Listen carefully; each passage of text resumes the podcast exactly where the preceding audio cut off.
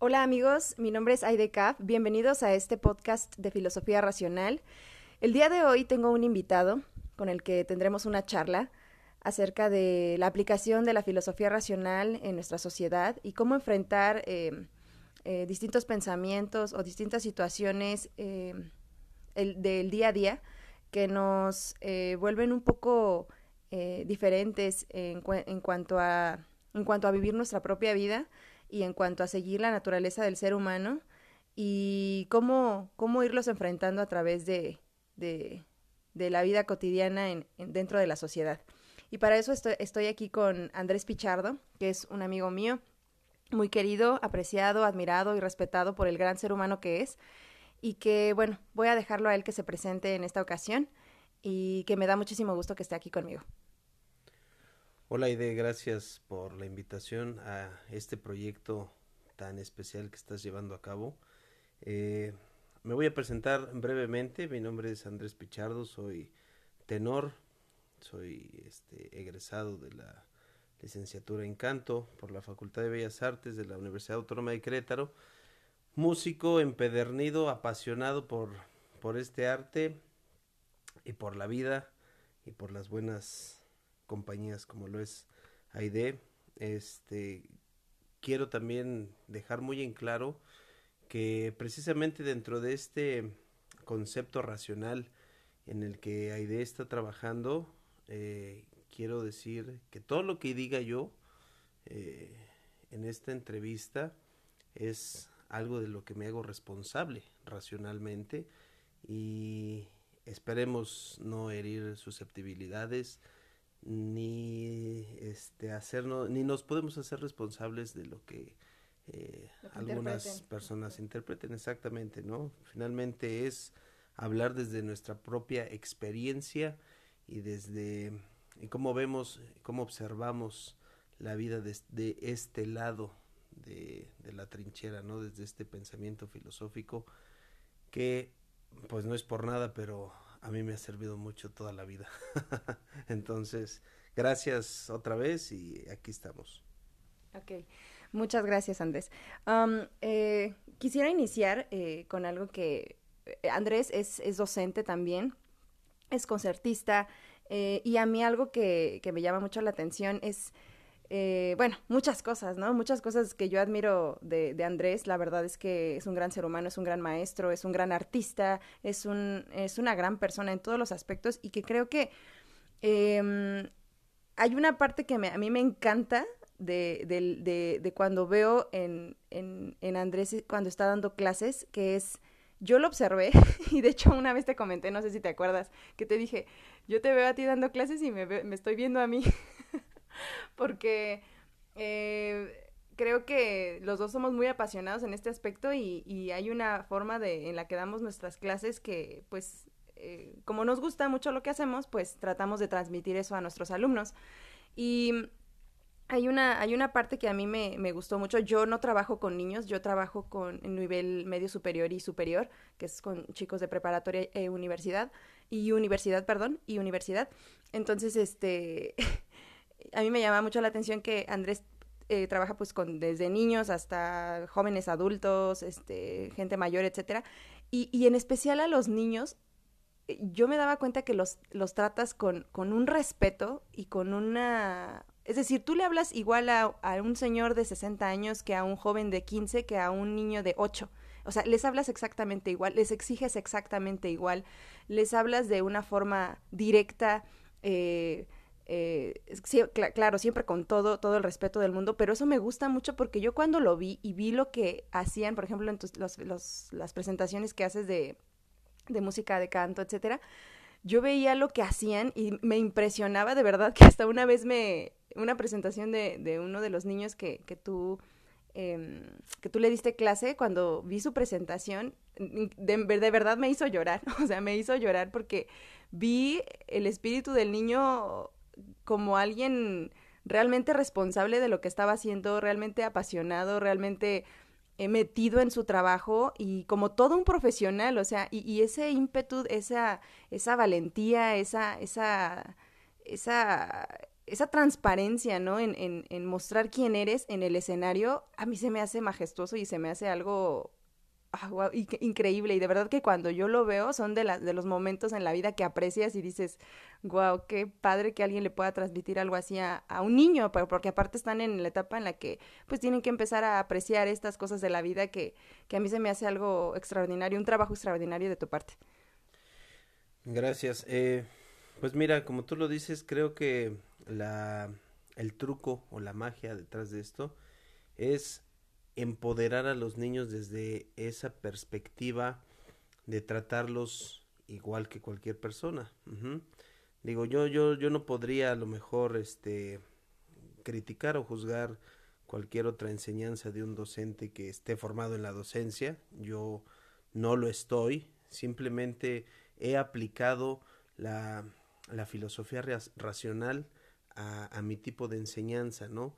¿Por qué? Porque yo también lo he vivido, yo también fui alumno y tuve gente que, que a lo mejor no me trató así y tuve gente que me trató así, ¿no? Y entonces gracias a eso eh, pude entender muchas cosas. Eh, yo cuando trabajo con, con niños eh, no me gusta este, este trato que comúnmente se les da, ¿no? De decir, ay, es que es chiquito, no, no le, no le digas, no le, no lo regañes, ay, mira lo que lindo, pues bueno, no le está saliendo la canción, pero está haciendo su mayor esfuerzo, ¿no? Eso para mí se me hace, discúlpenlo lo que voy a decir, pero se me hace una actitud pusilánime, ajá, porque estás dejando al, al niño, este, desamparado, digamos, de armas que él tiene, ajá, simplemente que no las ha sabido usar, no las ha podido desarrollar. Entonces es por eso eh, tan importante para mí tratarlos de igual manera, ¿no? Los, bueno, tú has tenido la oportunidad de estar en mis grupos, este, se les habla igual, ¿no? Se, se les hace sentir en un respeto primero que nada hacia, hacia la música, hacia lo que estamos haciendo, haciéndoles saber que tienes la misma responsabilidad que el señor de 60 años, ajá, y que aunque no está, no estás eh, siendo o estudiando para ser un músico profesional, mientras estés en mi aula, lo que sea que vayas a hacer, lo tienes que hacer con la mejor calidad posible. Y para lograr eso debes de, tener esa, ese pensamiento, ¿no? De ese raciocinio, de decir, las cosas se tienen que hacer así, no es un juego, ¿no? El maestro, yo no estoy jugando. Habrá maestros a lo mejor que, que les funcione y es respetable, ¿no? Pero para mí no, no lo es. La música es, es mi vida y como tal le exijo un respeto, ¿no? Yo no voy a, perder mi tiempo ahí y, y nada más eh, pensar que voy a poner a los niños a jugar.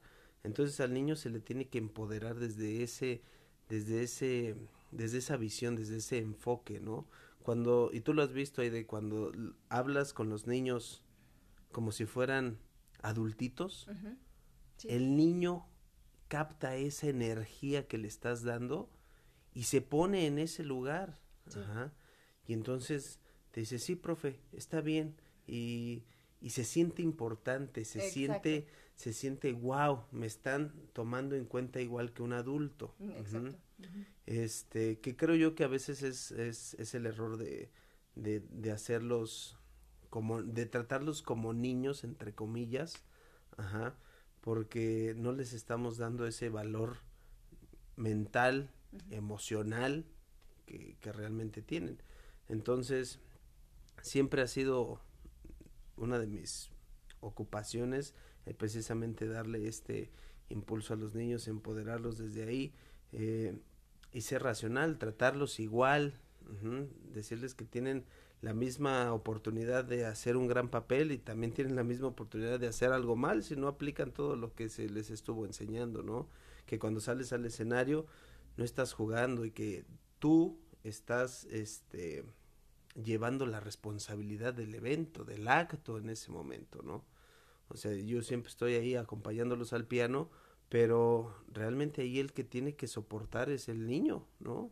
Ese escrutinio que los que hemos estado en un escenario sabemos, ¿no? El público es tan hermoso, tan cruel como lo, lo sepas tú manejar.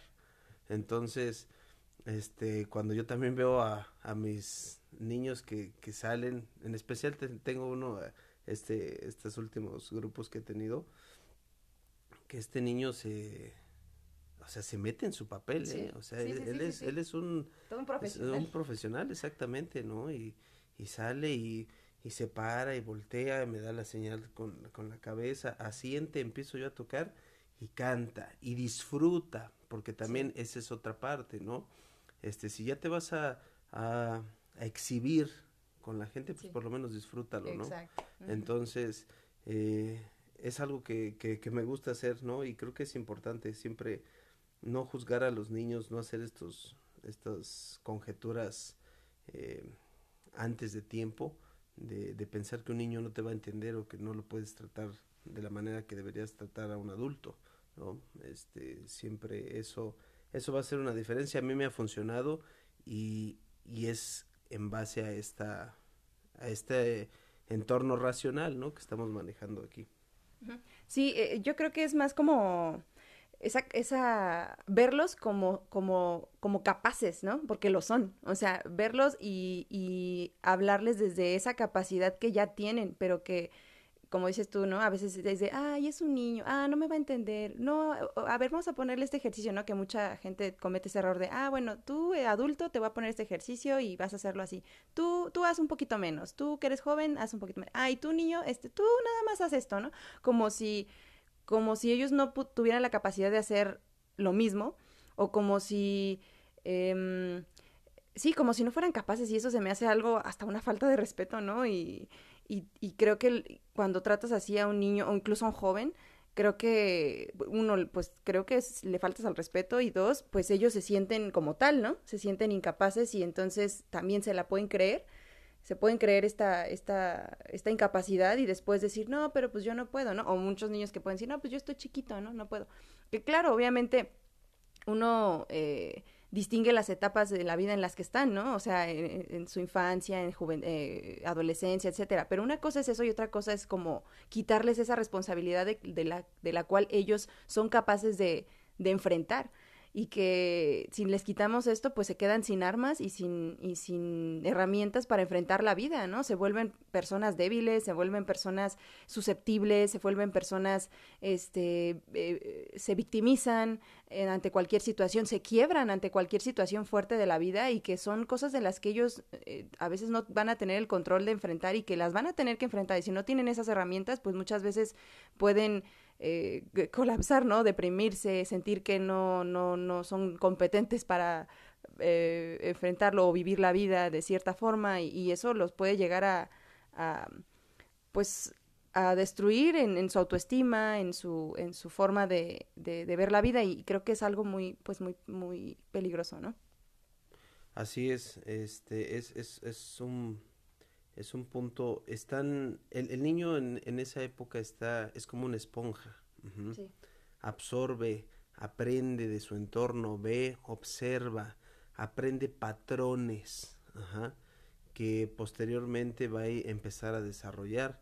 Como bien tú dices, si nosotros hacemos este, de este ¿cómo decirlo? En un sentido romántico, como, como, buena onda con ellos o sin exigirles lo que sabemos que, puede, que pueden hacer a su edad, como lo acabas de decir, uh -huh. este, los vuelves débiles, ¿no? Los vuelves, este, sin, los dejas desarmados, ¿no? Para, para cualquier situación. Hay que entender que, que en la vida uno está solo, ¿no? En ese aspecto, ¿no? O sea, tú por mucho familia, amigos que tengas, siempre nadie va a enfrentar tus batallas.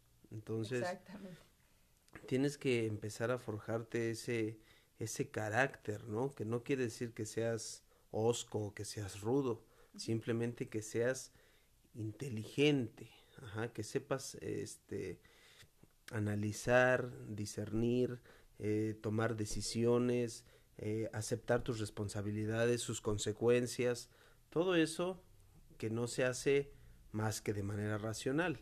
Entonces es súper importante hacer eso con los niños desde, desde el principio, ¿no? Para que puedan tener este crecimiento, diría yo, más integral, más, más sano. Es, es mucho, muy saludable hacer que, que un niño empiece a, a, pensar de esa manera este, y, y actúe con, con, las circunstancias que tenga en su vida este, de manera racional, ¿no? Sí, y nos referimos siempre como de manera racional a, a ver las cosas como son.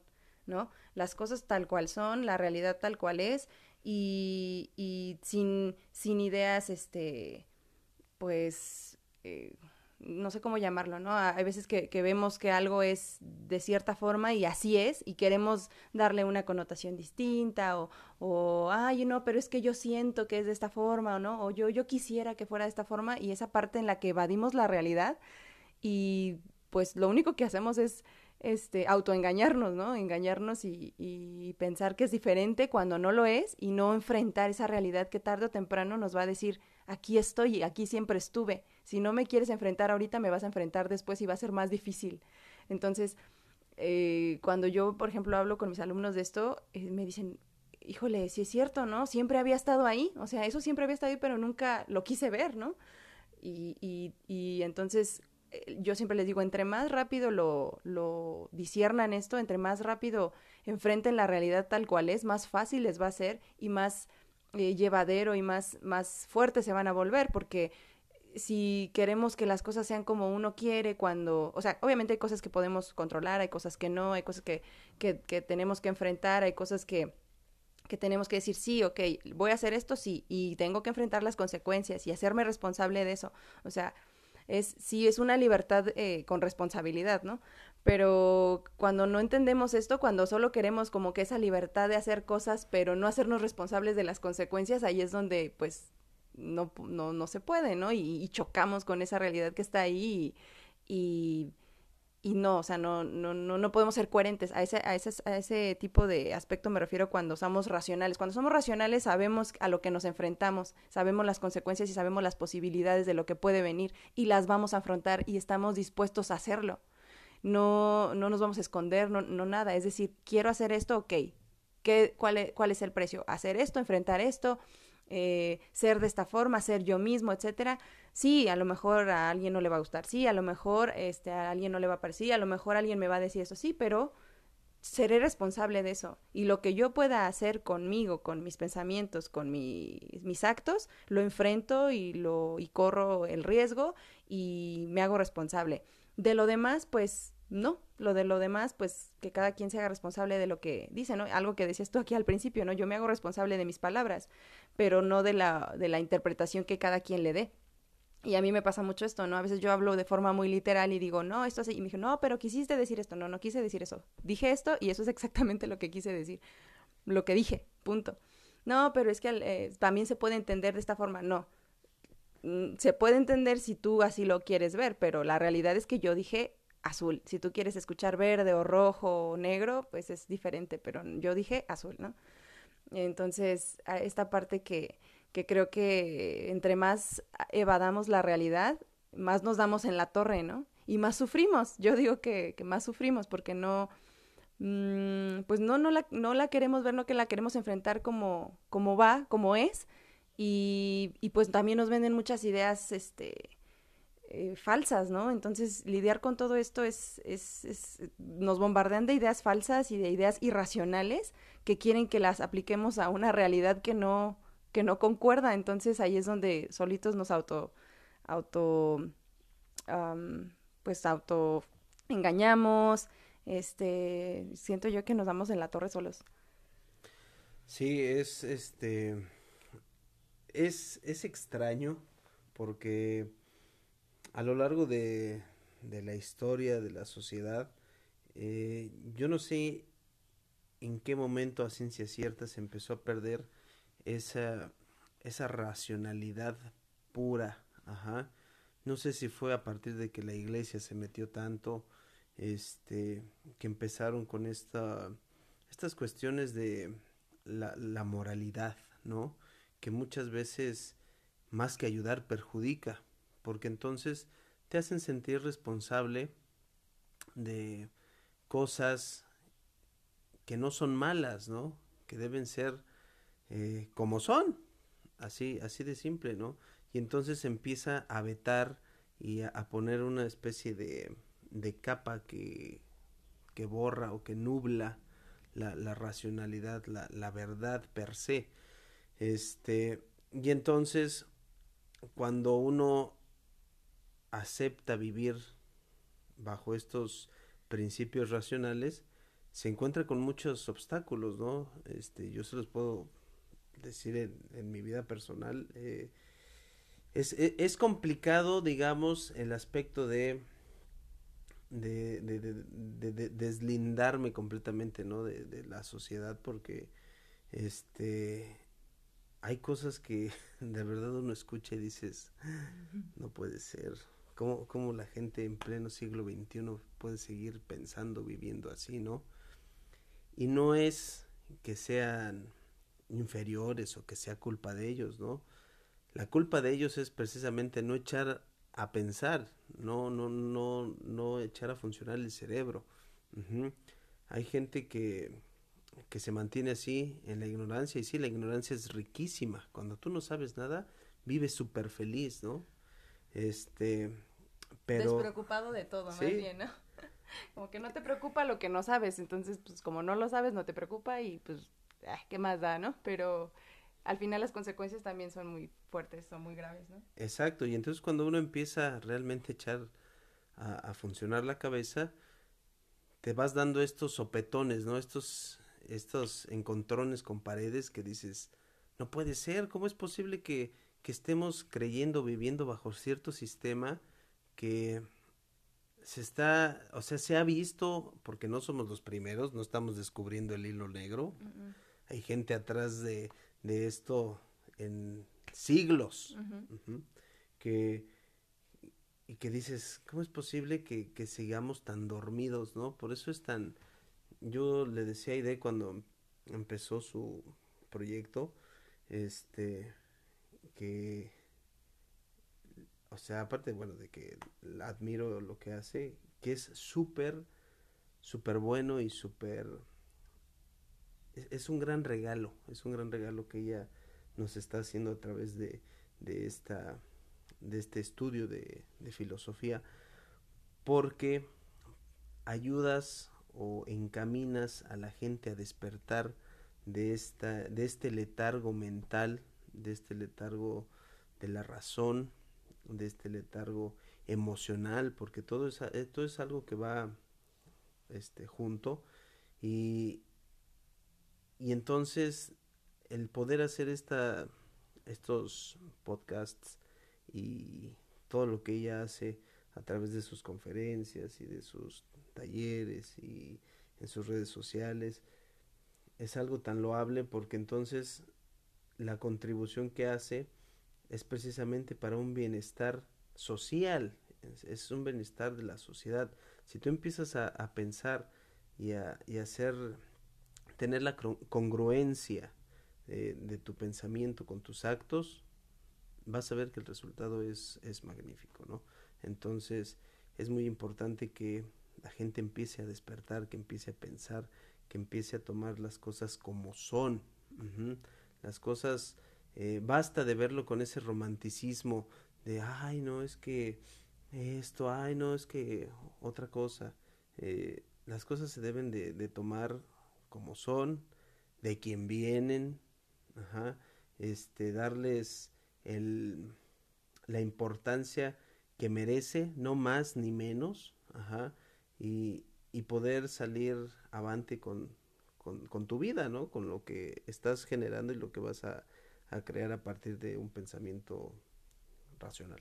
Sí, este, sí, exactamente. A mí me gustaría, este, Andrés, que nos platicaras alguna anécdota en la cual te hayas enfrentado como eh, en esta parte de tú tener ese pensamiento racional y, y coherente y, y, te hayas enfrentado, no sé, con alguna situación en la cual las personas lo vean de una manera muy, muy distinta y no te alcancen o a entender o a comprender o, o, o que ahí es donde digas, no manches, es que si ellos se dieran cuenta o si ellos supieran que esto es tan lógico o que es así y, y, dejaran de, de, lado sus sentimientos, sus, sus eh, deseos, etcétera, y vieran la realidad tal cual es, este, todo sería diferente, pero creo que a veces eh, en, este aspecto las personas, mm, te digo, luchan con una, con, con, cosas que no son reales o con ideas este, irracionales y, o sea, quieren, quieren aplicar algo irracional a una realidad objetiva, ¿no? Quieren,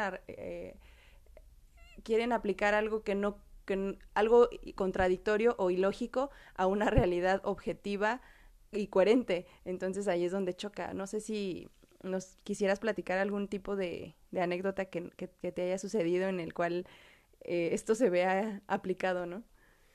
Pues mira, algo que, pasa muy seguido es este concepto erróneo que tienen como de humildad. Ah, este, me, me, ha pasado seguido, eh, un ejemplo muy claro es la gente que está en los semáforos, ¿no?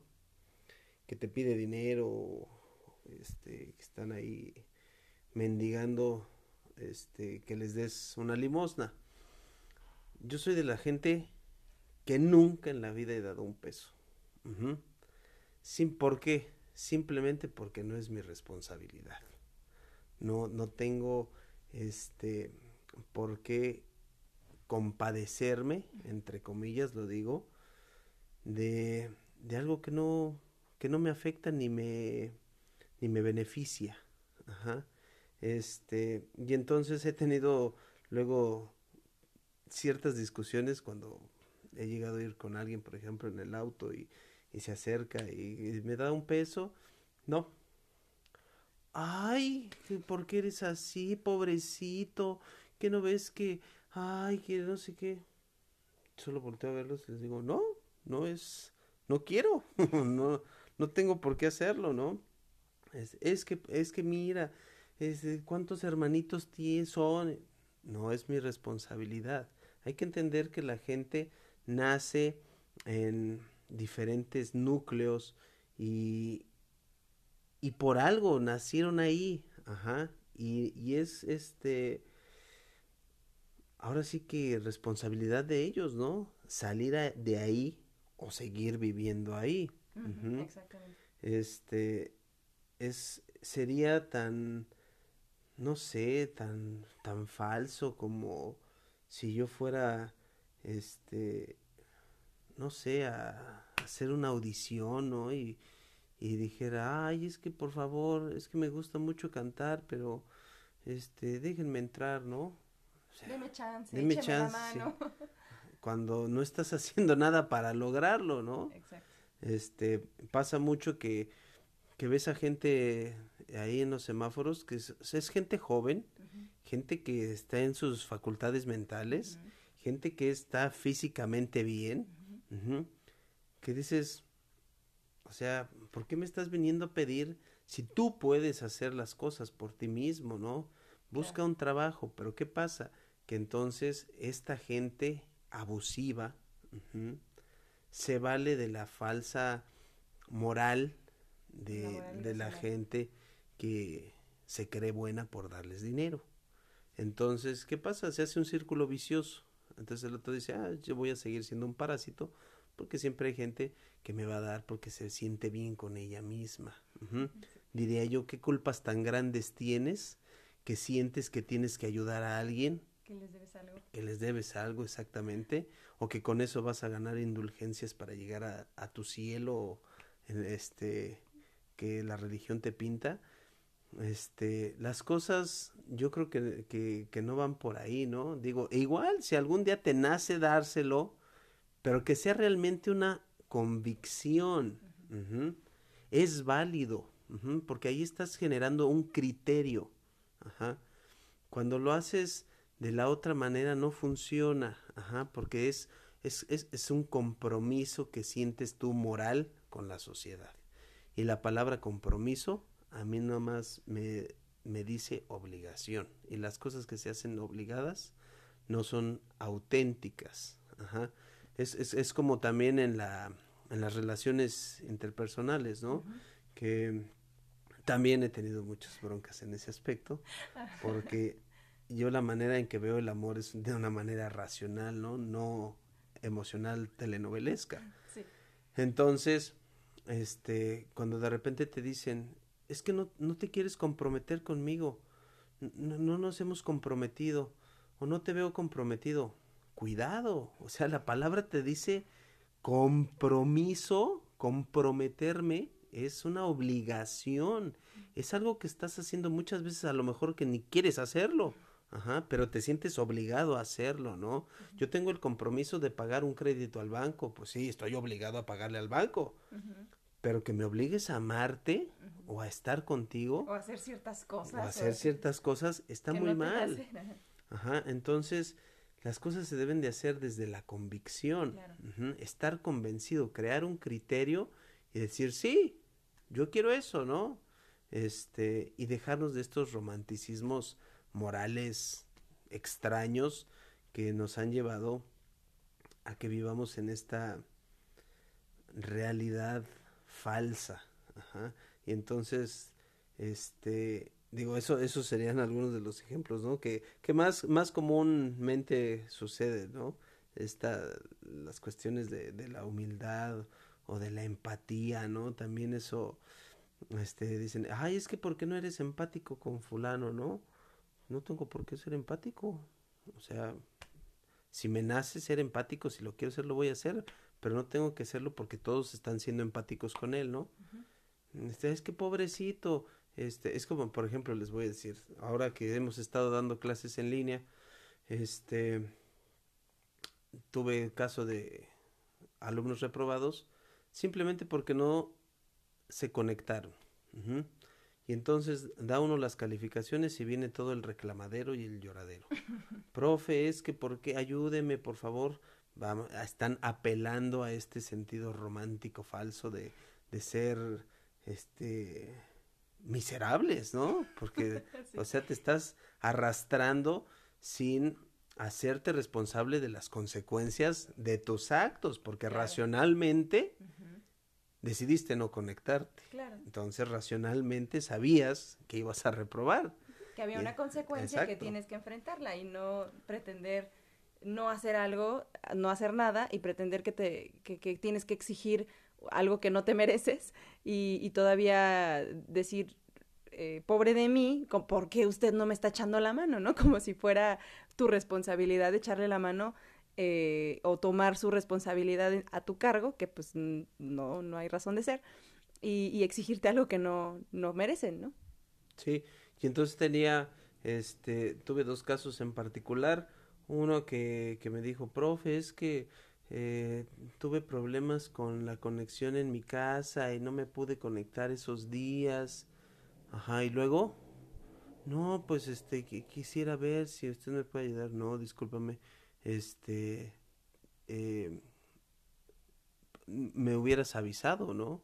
O sea, eh, en ese momento, ¿por qué esperarte hasta el final cuando pudiste haber hecho un pacto conmigo, ¿no? Negociado conmigo esa esa cuestión. Estamos en un, en un momento tan tecnológico ahorita que es, que es casi lógico que no tengas conexión tantos días, ¿no? Este, otra persona que también me decía, no, es que yo, este, me regresé a mi pueblo y ahí trabajo en el campo con mis papás, les ayudo a las huertas. Ajá, me lo dijo después de 28 faltas. ¿Por qué no me lo dice cuando se fue a su pueblo y me dice, oiga maestro, yo no me voy a poder conectar por esta situación. Entonces yo así ya tengo plena conciencia de eso y puedo decidir qué hacer, ¿no? Pero si vienes al final y me dices, no, por favor, es que mire, yo estoy con este, con esta sensación de, de hacerte menos, ¿no? De que yo diga, ay, pobrecito, tienes razón. de sentir lástima por ellos. de este, no, ahí tengo que ser empático, no, eso para mí no sirve, eso es basura, porque entonces acostumbramos, es como la persona que le da monedas al del semáforo, acostumbras a esa gente a no hacerse responsable, a no hacerse este capaz y a no hablar las cosas como son, entonces así pues hay miles de ejemplos. Sí, ¿qué crees que yo también creo que eh, a la gente muchas veces le da miedo decir las cosas como son, le da mucho miedo enfrentar la realidad tal cual es y les da mucho miedo se decir, o, sea, ser honestos en ese aspecto, ¿no? Decir, la situación es esta y así es, o sea, como que, ¿cómo vas a decir, no? por ejemplo, esta palabra de humildad a mí me ha también traído muchas este, malinterpretaciones, ¿no? Yo les dije, eh, el, concepto de humildad eh, dentro de la filosofía objetivista es la automillación, ¿no? Y mucha gente lo, a veces lo malinterpreta así como de, no, ¿cómo crees que va a ser eso? Y así. Y yo digo, a ver, este es el concepto dentro de la filosofía objetivista, que es la automillación, que quiere decir que tú mismo te haces menos, que tú mismo dices no, y entonces eso te hace ser humilde, y entonces eso te hace ver ante los demás de, ay, mira, o sea, él es bueno, pero no se hace el bueno y no dice que es bueno por, por no querer... Eh, eh, hacer sentir mal a los demás, ¿no? O, no, no viene y nos, nos, nos dice que no reconoce sus logros o sus metas o, sus, o las cosas buenas que tiene, no reconoce eso eh, y, y, mira, lo hace ser tan humilde y qué padre que sea así, ¿no? Y yo digo, bueno, y si no es así, ¿qué tiene de malo, no? O sea, y si alguien logra sentirse orgulloso de quién es, etcétera, ¿por qué verlo como alguien, como algo malo? Y siento que esto también ha afectado muchísimo la cultura en nuestro país, en, México en general, es, es como, siento que esta, este el arraigo de esta palabra ha hecho que, que mucha gente se meta en ese papel de humilde y que no quiera salir de ahí, de incluso cuestiones de, por ejemplo, la pobreza, ¿no? Que la, la llaman también humilde, que yo no creo que tenga nada que ver, pero bueno, dicen, eh, una persona es que es pobre, pues no le no le quieren llamar pobre porque no quieren enfrentar esa realidad y entonces les dicen humilde, ¿no? Vamos a ir a una con una persona que es humilde, ¿no? Y dices, ¿cómo humilde? Sí, humilde. Y dices, ¿como pobre? No, no, no, no, no, no, no, este, no, humilde, humilde. yo, ah, o sea, ¿cómo? O sea, pobre, el significado de pobre es carente, ¿no?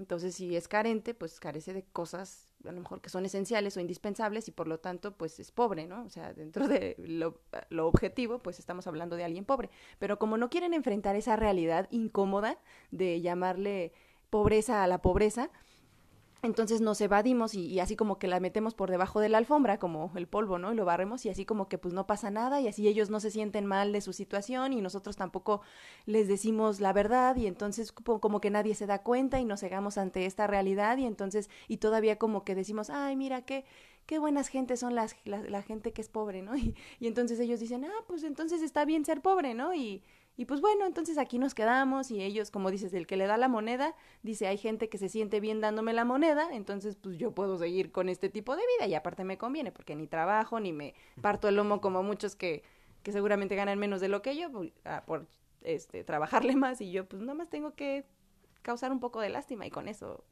sale, ¿no? la lástima este, paga. Entonces, cuando, cuando pasa esto creo que, híjole, le damos en la torre a toda este, a la cultura y como dices tú, es un círculo vicioso, es un círculo vicioso en el cual, este, ya el hecho de ser pobre entonces ya te pone en una situación de, ay, hay que ser empático, ay, hay que tratarlo de manera diferente. Y yo creo que es, es más una falta de respeto eso a, a, a, a, decir las cosas como son. Yo no estoy diciendo que los pobres sean... Eh, malas personas o buenas personas, no, solamente hay gente que está en esa situación, punto, y ya. No, no, no podemos atribuirle algo, una bondad o una maldad, ¿no? O sea, simplemente así, yo sé que hay gente que es, es pobre y por a determinadas circunstancias, y bueno, como dices tú, si no les gusta, ahora si les gusta esa situación, son libres de estar ahí, estar a gusto y, y es respetable. Si no les gusta esa situación, pues bueno, eh, van a tener que enfrentar ciertas cosas para poder salir de ahí.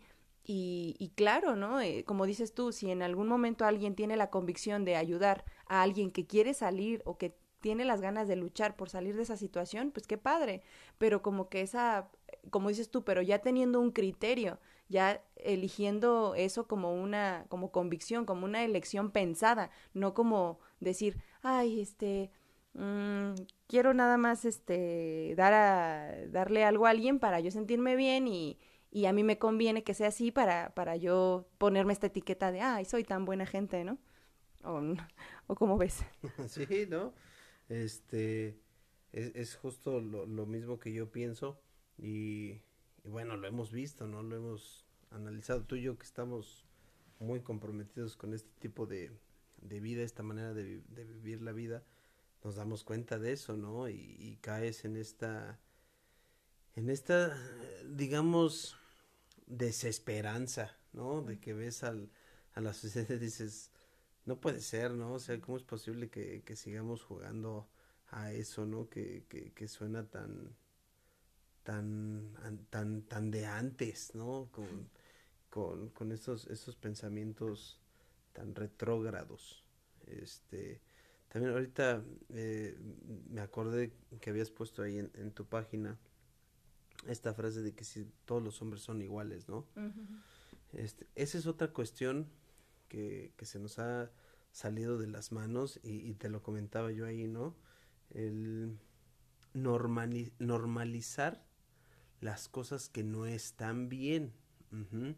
y aplica en todos los sentidos, Ajá, como en esta cuestión de darle al, al humilde, entre comillas, de ser empático con el débil, entre comillas, Ajá, de, de sentir esa superioridad de valores cuando todo es una falsedad y, y, desgraciadamente se nos sale de las manos, ¿no? Se, se vuelve un juego a través de generaciones que cuando nos damos cuenta es imparable, ¿no? Es como esta, esta cuestión de, de la falta del respeto hacia las mujeres, ¿no? En, en, la calle, que este se ha salido de las manos porque se piensa, ay, pues está bien, ¿no? Se pensaba, ¿no?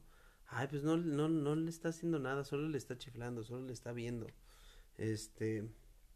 Solo en... le está haciendo un piropo, ¿no? Ajá, y entonces se, se empieza a normalizar tanto que ya lo hemos visto y lo estamos viviendo, pasa y sí, hace 100 años pasaba eso también, pero si hace 100 años hubiéramos tenido, o esa gente hubiera tenido el, un pensamiento racional basado en el respeto, las cosas hubieran cambiado, ¿no?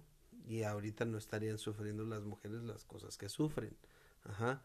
¿Por qué? Pues porque lo, lo vimos tan normal. A mí me ha pasado millones de veces este que gente hombres cercanos a mí que, que chiflan o que gritan a una mujer no o sea y es tan tan asqueroso en ese aspecto no porque siempre lo he dicho la belleza se admira de tus ojos hacia adentro no no tienes por qué expresarlo a menos de que tengas la confianza de hacerlo a alguna de las mujeres y con su consentimiento, ¿no? Uh -huh. Este, y entonces todo lo ven tan normal que entonces ya es juego, ya es chiste, ¿no? Y, llegamos a, cuestiones como las que se viven ahora, donde ya no se puede controlar. Entonces, todo, todo eso se deriva o nace y se descontrola por no tener un pensamiento racional. Y a la, a la larga estamos viendo las consecuencias que han sido que han sido fatales, ¿no? Las cosas se tienen que, que llamar como son y se tienen que tratar como son y, y, no podemos seguir permitiendo que esto crezca en ese aspecto, ¿no? Que la gente siga dormida y que la gente diga, ah, pues está bien, así, ¿no? Y pues bueno, y... Es eh, que todos lo hacen, ¿no? Entonces así debe ajá. ser porque todos lo hacen. Y dices, el que todos lo hagan no significa que sea correcto. Exacto, exacto. Es, eso es una premisa tan, tan fuerte y digo, bueno, no me quiero meter en asuntos que no, que no quiero tocar en, en este, en este momento. En este momento, pero lo estamos, lo estamos viviendo ahorita, ahorita en la actualidad a nivel mundial.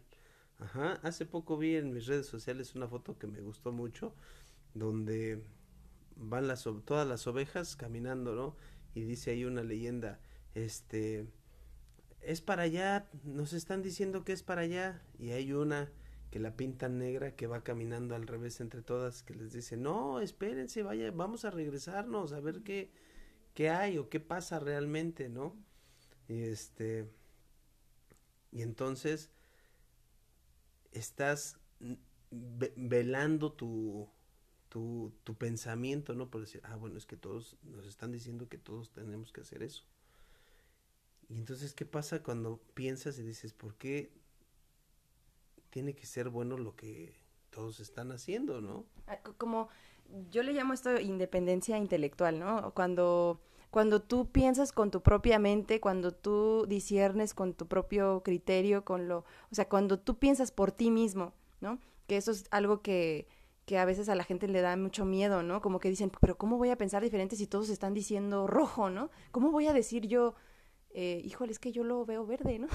y cuando realmente tus ojos, tus sentidos, tus, tus, tus, tus sentidos te están diciendo o, o están, están percibiendo la realidad y, y, y tener que enfrentarla y decir lo que realmente piensas o lo que realmente estás viendo, cuando los demás te están diciendo algo diferente.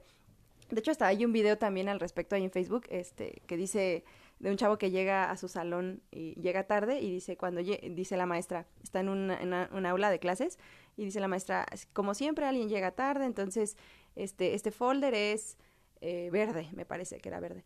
Es verde pero todos van a decir que es rojo ¿ok? no pues sí. Entonces llega alguien tarde y entonces le preguntan de qué color es el folder, el folder y bueno antes le preguntan a, a la clase no y todos así como de no pues es rojo es rojo es rojo es rojo y él y el chavo que llega tarde, porque no se dio cuenta que se habían puesto de acuerdo, dice, pues es, es, mm, él viendo que es verde, dice, ah, es pues rojo. ¿Por qué? Por no tener esa valentía de decir, mi mente es capaz, mis sentidos son confiables, mi mente es confiable, yo también tengo derecho a pensar y a percibir y a opinar y a decir lo que realmente yo pienso o yo veo por mí mismo. ¿no? Y con ese temor de qué van a decir los demás si todo lo ven diferente, o con ese temor de, pero por algo lo están diciendo los demás, y desconfiar de tus propios sentidos y de tu propia mente para someterla a lo que los demás están diciendo y eso se me hace algo bien, pues bien peligroso, ¿no? Porque entonces ya, ya no confías en ti, ya no confías en tus sentidos, ya no confías en tu mente y eso te puede llevar a, a un abismo, ¿no? Es triste porque es una, es un autosabotaje, es una autotraición. Exacto este, eh, te estás nulificando para poder encajar en algo que a veces ni siquiera tienes certeza de que esté pasando. Ajá. Ahora con esta situación que vivimos de la pandemia, pasa mucho eso, ¿no? Este, yo escribía hace tiempo en, en mi Facebook también que, a, a, raíz de esto, este, que decía, o sea, deja de, de burlarte del que no cree. Ajá. Deja de burlarte del que cree. Ajá.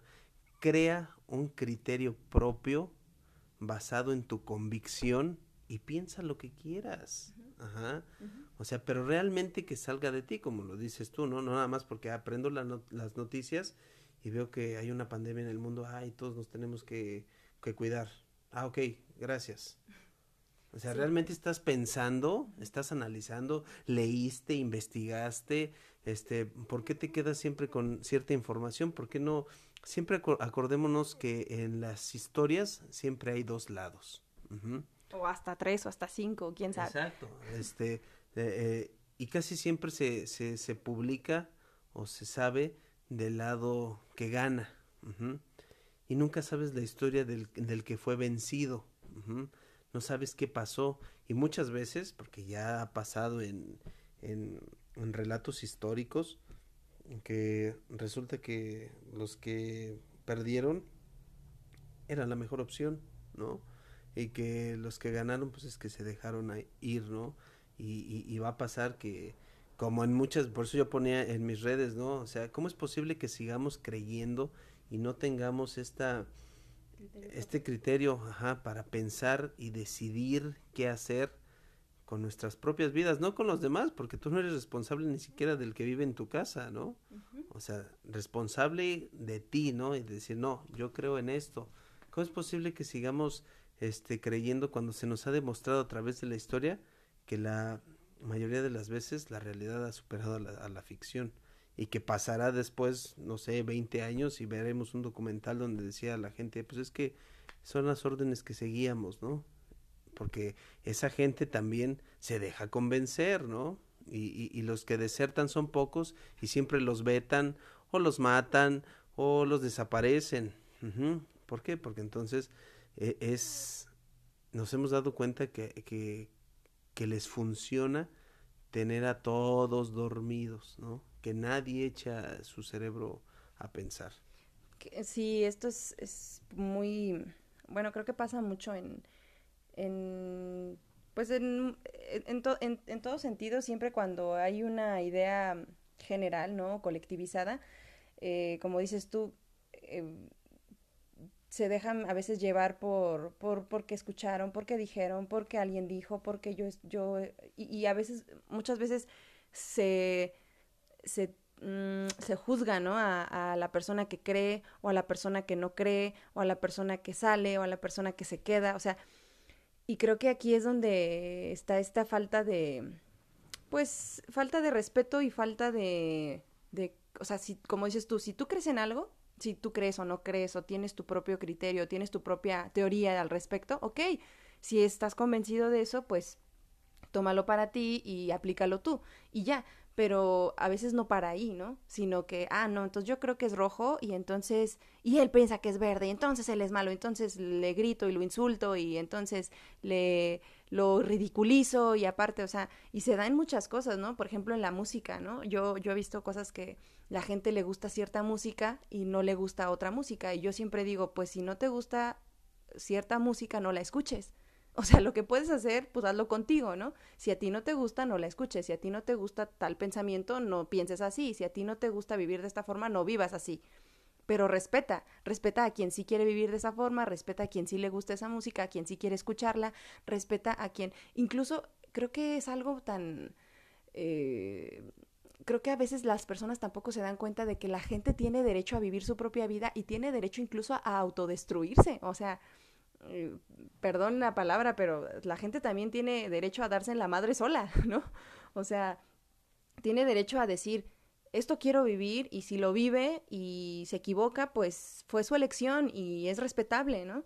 O sea, no queremos controlar, ni siquiera controlamos nuestra vida y queremos controlar la de los demás, ¿no? O ni siquiera somos capaces de dirigir nuestra propia vida y queremos dirigir la de los demás o dictar lo que los demás hagan, digan, piensen, etcétera. Y no, no nos quedamos solo con de, ah, no, a mí no me gustaría ser así. O sea, como un pensamiento interno o, con, o, un, o que se lo digas a alguien cercano a ti de, ah, no, pues a mí no me gustaría hacer eso, o, o yo no hago eso, o no me gusta, o lo que sea, y ya. No queda ahí, ah, no, voy y, voy a, esa gente que no es como yo quiero que sea, entonces voy y lo insulto y lo ridiculizo y digo que están mal y entonces trato de convencerlos, pero no me hacen caso y entonces les digo que son de lo peor y, y este odio, ¿no? O sea, porque incluso ya se vuelve hasta odio que dices, a ver, si a ti te gusta rojo, tú vístete de rojo, sé rojo, piensa rojo, etcétera. Si ellos quieren vivir azul, vivir verde o pensar verde amarillo blanco, pues déjalos es su vida, ellos tienen el derecho también de equivocarse o de o pensar diferente o de no o de hacer o decir lo que ellos quieran.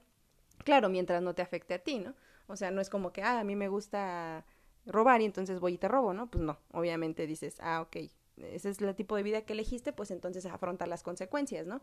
Pero creo que a veces no, creo yo he visto mucho esa falta de respeto, ¿no? Incluso en redes sociales, este, en comentarios, ¿no? De que dicen, ay, no, es que esa gente hace esto y, ay, no, y, y entonces la insultan y así, y dices, es que no tenemos que llegar a, los insultos, ¿no? Creo que si tú no crees en eso, si tú no, o, o crees en otra cosa, o piensas de otra forma, pues simplemente tómalo para ti, aplícalo tú en tu vida y deja que los demás vivan su propia vida y respeta, ¿no? Y ya, como también esto, ¿no? Que decíamos de la gente que pide dinero. Este, yo a veces les digo, pues es que creo que yo los respeto más todavía porque yo los veo como la persona capaz que es. O sea, yo veo una persona pidiendo dinero y yo la veo con la capacidad que tiene como ser humano de salir adelante y con ese mismo ese mismo potencial que yo le veo a esa persona, la respeto tanto que no apruebo que sea menos de lo que es capaz de ser. ¿Me explico?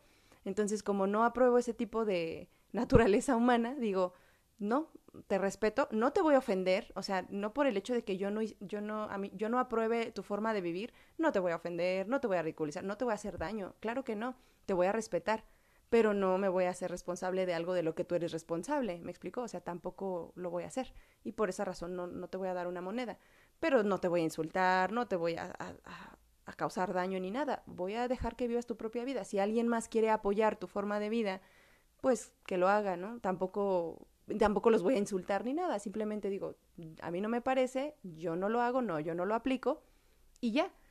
Pero si hay personas que llegan y me dicen a mí como de, ah, tienes que darle o tienes que hacer, y yo así de, a ver, como, ¿por qué quieren que yo haga o piense o actúe de una forma que no quiero? Porque aparte tengo el derecho de hacerlo, ¿no? O sea, el, el, el yo creo que aquí es donde eh, algo, algo tenemos que entender. La gente tiene el derecho de actuar como quiera actuar. Y, y tú con el, simple, eh, con el simple hecho de decir no quiero, y ya es, es suficiente, ¿no? O sea, como que aparte la gente no se atreve a decir no. ¿Por qué? Porque no quiero. Como que tienen que justificarse, ¿no? Es como decir, oye, vamos a una fiesta y tú no quieres ir, no tienes ganas de ir, o no te agrada, no te gusta, o no te nace, o no quieres. No, ¿por qué? ¿Por qué no quiero? Ay, ¿no? Así como, como si tuvieras que mostrar una excusa falsa que les, que les, que les sea suficiente a los demás para poder entonces decir, ah, ok, entonces sí tienes derecho a no ir a la fiesta, ¿no? Entonces, ah, ok, lo que me dijiste es suficiente para que entonces yo diga, ok, está bien, no vayas, ¿no? Pero si tú dices, pues no, ¿por qué no quiero? Ay, qué sangrona, ay, qué mala onda, ay, que... Cuando dices, pues tengo el derecho de ir o no ir, tengo el derecho de decir no. Es más, hasta tengo el derecho de decir no y ni siquiera dar una razón, ¿no? Simplemente porque no, quiero. punto, pero... Es como, por ejemplo, ayer este que Aide me, me hizo la invitación, me decía que si nos veíamos más temprano. Y le contesté, no, porque tengo, no me, no me quiero levantar temprano. Sí, sí, Ajá, porque iba a desvelarme en la, en la noche anterior. Entonces le dije, no, porque no quiero levantarme temprano. Esa era mi única excusa. Realmente me pude haber levantado a la hora, a lo mejor que ella me, me quería citar, ¿no? Pero simplemente dije, no quiero, punto, no quiero levantarme esa hora, nos vemos a tal hora, ¿no? y, y, pero lo tienes que entender así como es, ¿no? no tomarte, la, la, la, gente se toma las cosas muy personales, todo se lo toma a pecho, todo siente que, que, que los hieres, ¿no? Y, y, y, venimos de esta, de esta educación, como lo hablábamos al principio con los niños, ¿no?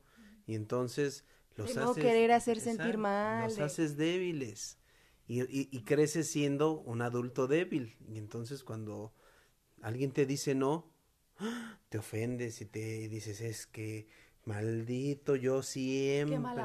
Sí, sí, sí. O, o, también suele pasar, ¿no?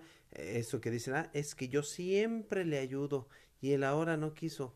Y, o sea, está, en su derecho de querer o no tú querer. Lo estás haciendo por recibir algo al cambio, volvemos a la falsedad de esta humildad de la ayuda desinteresada, ¿no? Desinteresada. Entonces, pues si no te quiere ayudar, no te quiere, pero es que tú le has ayudado mucho, pues, sí, y no quiere, punto. Entonces, tienes que aprender a tomar las cosas como son y dejar de, de verlo desde estos, estos puntos románticos, ¿no? Que, que, de víctima, de lástima. que, te hacen tanto daño. Hay que aprender a ser egoístas.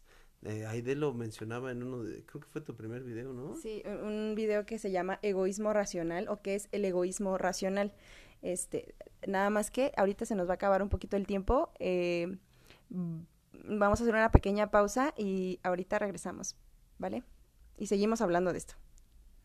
Este, pero ¿por qué no vas realmente por tu libertad, no? Este, eso yo creo que es el, el, valor más grande que puede tener un ser humano. Su, su libertad y, el respeto a sí mismo, ¿no? Sí, y, y, esta libertad que, que muchas veces este pues se debe entender como eso, como la, responsa como la responsabilidad que tienes de tu propia vida.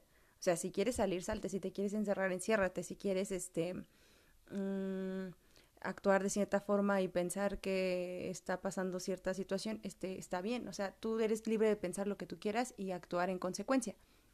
Y afrontar las, las consecuencias. Y ya.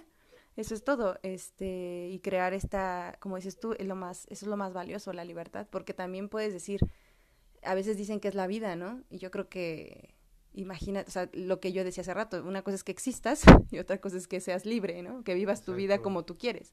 Y creo que la libertad es es, es, es corolaria, ¿no? Es, es, es, apegado, o sea, ¿de qué te serviría una vida si no eres libre, ¿no?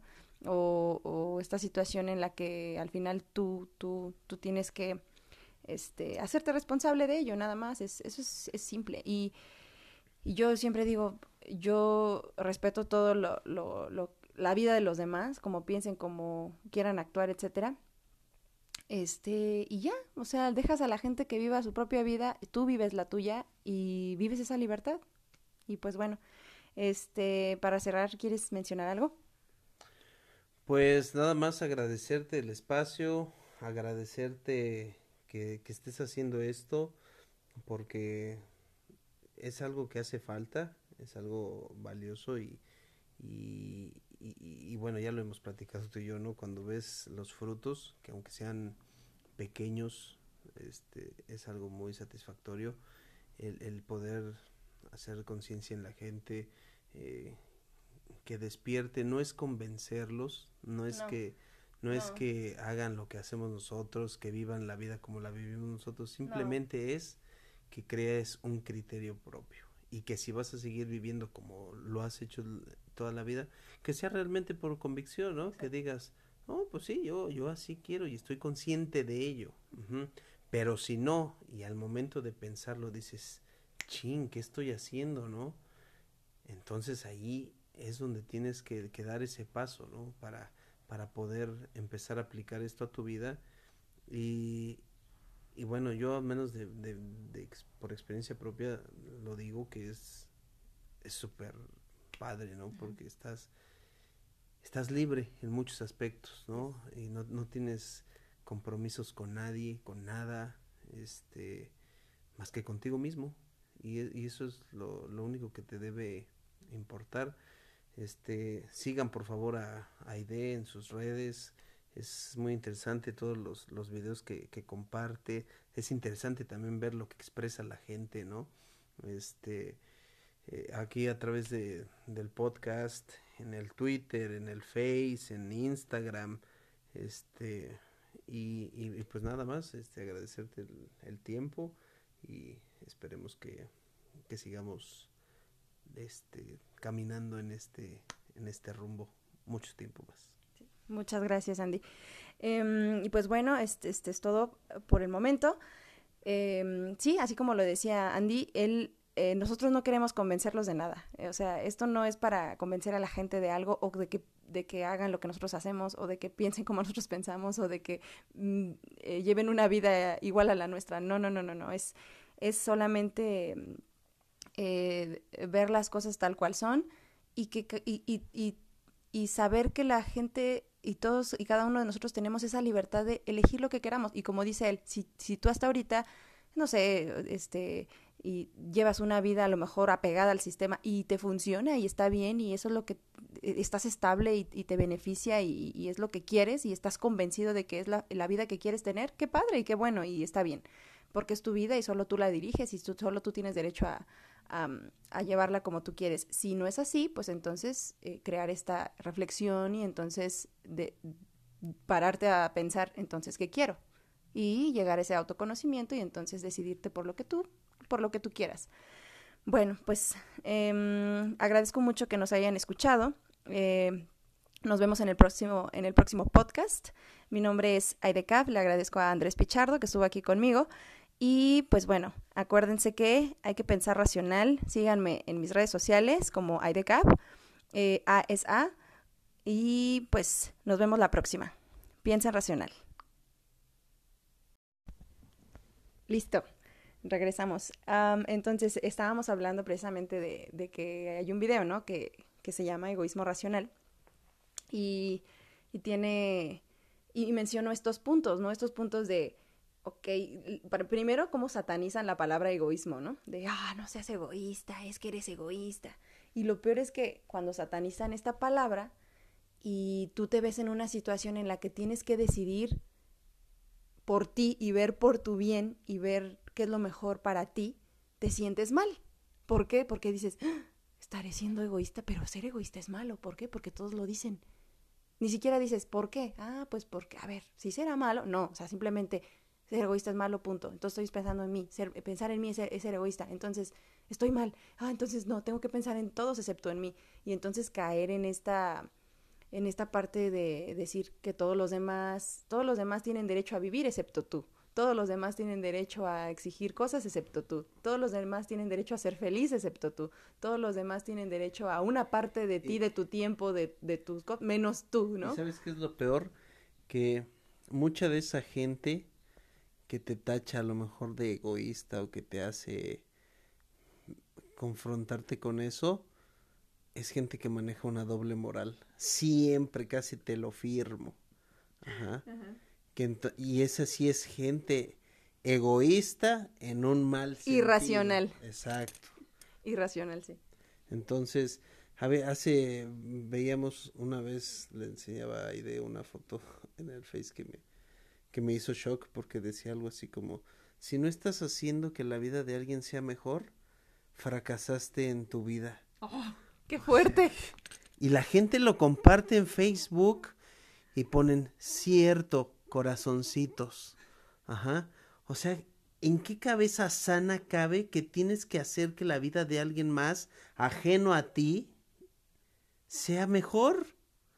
O sea, ni siquiera me atrevería a decir que con tus propios hijos tendrías que hacer eso. Ajá. Lo tienes que hacer en cierta etapa, ajá, porque son, son pequeños. Los tienes que enseñar. Pero después te tienes, te, debes deslindar por una salud mental de todos, ¿no? Emocional. Por un bienestar propio. Exacto. Y entonces, ¿cómo la gente puede seguir creyendo en estas falsedades tan absurdas? O sea, si no hago que la vida de alguien sea mejor, la mía está, está mal. Mi vida no tiene sentido si no eh, hago algo por los demás, ¿no? En lugar de decir, a ver, para empezar, tu vida es la que está primero, ¿no? Tú has, primero edúcate tú, primero piensa bien tú, primero es bien, o sea, busca ese bienestar propio para ti, o sea, valga la redundancia, ese bienestar tuyo y por ende, obviamente, a veces indirectamente, pues puedes beneficiar a, tu entorno, ¿no? O los demás te pueden ver como un ejemplo, o te pueden seguir, o te pueden admirar, o pueden seguir eh, tus acciones, o pueden, o incluso si tú platicas con alguien, pues se puede llevar algo, ¿no? De aprendizaje, etcétera. Pero no es como que tu principal objetivo en la vida sea tener que eh, hacerle bien a otros, ¿no? Sino sino, claro, tú eres, es como, no sé, un, médico o un arquitecto, un abogado, alguien, cualquier profesión, un albañil, un, un músico, este, un ama de casa, o sea, si es tu convicción llevar ese tipo de vida y, y, querer hacerlo, qué padre. Si tú lo haces por tu bien, porque a ti te hace bien, porque a ti te gusta, porque a ti te llena, porque a ti te apasiona, porque te nutre tu mente, tu alma, tu vida, qué chido y qué padre, hazlo. Claro que en el camino, cuando tú hagas eso por ti, pues va a haber personas que te, les guste lo que hagas, que te contraten, que eh, eh, quieran ser tus amigos, que quieran estar contigo, que, que, que o sea, o que les caso es un bienestar, ¿no? Si la persona dice, yo amo ser ama de casa, ¿no? Y dice, a mí me encanta estar en mi casa, hacer de comer, y, ah, si eso es lo que realmente te gusta y te, y, te encanta hacerlo, qué padre. Obviamente vas a beneficiar a la persona que, que, coma de tu comida, vas a beneficiar al niño que sea educado por ti de, bien, de buena manera, obviamente, porque también vas a estar educada tú, etcétera. Y qué padre, si eres una persona que dice, no, a mí no me gusta eso, o sea, a mí no me gusta, yo no, yo no quiero, ah, ok, también estás en todo tu derecho, entonces busca lo que realmente te llena, ¿qué te llena? Pues, este, hacer tal cosa, ok, ve por eso, pero no digas, es que lo estoy haciendo por los demás, no, lo haces por ti, si en el camino tú beneficias a los demás, que normalmente siempre las personas que hacen cosas por sí mismas y lo hacen bien, Siempre hay beneficios indirectos, pero tu principal objetivo no debe ser ese, no debe ser el hacerlo por los demás, tu principal objetivo debe ser porque te nutre a ti en tu vida, porque a ti te gusta, porque a ti te llena. Y, y ya, si toda la gente hiciera eso, incluso viviríamos en una sociedad más nutrida, más, más eh, autosuficiente, ¿no? Más independientes, más felices y estuvieran eh, haciendo menos maldades, porque pues igual la gente es, si la gente es infeliz y la gente no hace lo que le gusta, pues entonces caen conductas dañinas, comportamientos este, eh, destructivos, etcétera, y entonces se dan en la torre solos, ¿no? Cuando ah, yo siempre digo que si una persona piensa y piensa racional, entonces se da cuenta que él es la única persona que puede dirigir su vida, él es la única persona que toma decisiones a cada segundo de su vida para bien o para mal en su vida. Y, el ser consciente de esto es lo que te hace decir, ok, yo soy quien decido. Quiero decir sí o quiero decir no. Quiero decir no, ok, entonces digo no. Pero cuando tú dices, oh, quiero decir que no, pero híjole, ¿qué van a decir los demás? ¿Qué van a pensar? Y, entonces, y vas en contra de ti mismo y entonces dices sí algo que querías decir no o, o viceversa. Entonces ahí es donde te autosaboteas, te autoengañas, vives infeliz y entonces te amargas y entonces amargas también a los demás y entonces es una bola de nieve que no puedes parar y de repente cuando caes, caes en, uh, no sé, tocas fondo, dices, ¿en qué momento llegué aquí? Ah, pues en el momento en el que no seguiste tu bienestar propio, en el momento en que no te escuchaste a ti, en el momento en el que no decidiste por tu propio bien, en ese momento seguiste un camino de decisiones incorrectas y decisiones que te llevaron hasta donde estás ahorita. Y si no entiendes ahorita, tu vida va a seguir igual. Entonces, creo que el ser conscientes de esto es cuando cuando realmente tu vida empieza a cobrar sentido y dices, "Ah, yo la dirijo. Ah, yo puedo, yo soy, yo tengo derecho a vivir, yo tengo derecho a decir sí, tengo derecho a decir no, tengo derecho a dar mi opinión, tengo derecho a que si a alguien no le gusta morado y a mí sí, yo puedo elegir morado. ¿Por qué? Porque no le hago daño a nadie. Claro que todo esto es es un egoísmo racional, por eso le llamo yo egoísmo racional, para poder especificar de, a ver, es un egoísmo, pero tiene que ser racional, tiene que ser justificado, tiene que ser un egoísmo que, que no sea mm, eh, dañino, me explico, que solo sea benéfico para ti, que sea benéfico para ti, pero que, que no, no dañe a otros, ¿no? Y entonces en este aspecto dices, ah, pues entonces se justifica, se justifica que yo sea egoísta, se justifica, y es válido ser egoísta. Y entonces a eso me refiero cuando hablo del egoísmo racional, que claro, en mis, en mis talleres, en las conferencias lo hablo de una forma más profunda, ¿no? A veces en, en, en, en mis redes sociales no puedo ahondar mucho en esto porque pues aparte el, el tiempo es poco, etcétera, este es más limitado y trato de darlo de una forma general, pero pues ya cuando entramos al estudio profundo de un egoísmo racional, entonces todo tiene sentido y dices, pues claro, o sea, no hay no hay contradicciones, está bien y si todos fuéramos así, egoístas racionales, nos hiciéramos cargo de nuestra propia vida, fuéramos responsables de nuestras propias decisiones, hiciéramos lo que realmente nos gusta, nos nace y en este aspecto fuéramos libres, creo que todos todo sería diferente. Nadie tendría que ayudar a nadie, nadie tendría que estar haciéndose cargo de responsabilidades que no le corresponden. Cada quien eh, sería responsable de su propia vida y disfrutaría su propia vida con otras personas que también son responsables de sí mismos y que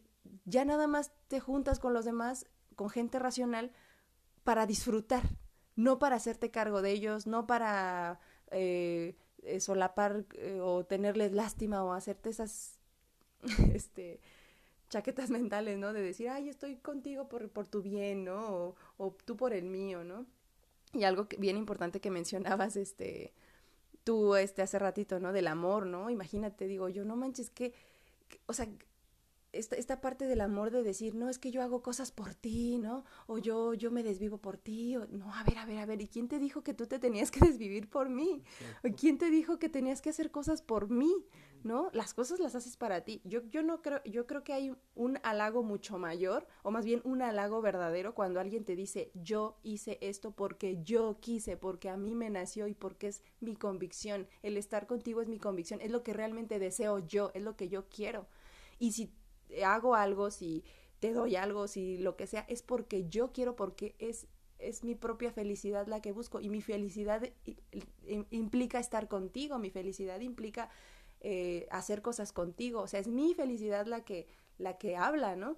No decir, ah, pues lo hago porque tú me dices, porque tú quieres, o porque pues para que no te enojes, o porque pues porque ya tenemos un compromiso, y pues híjole, pues como ya tenemos ese compromiso, pues tengo que hacerlo, ¿no? Como esta obligación de pues tengo que verte, tengo que ir. Obligación.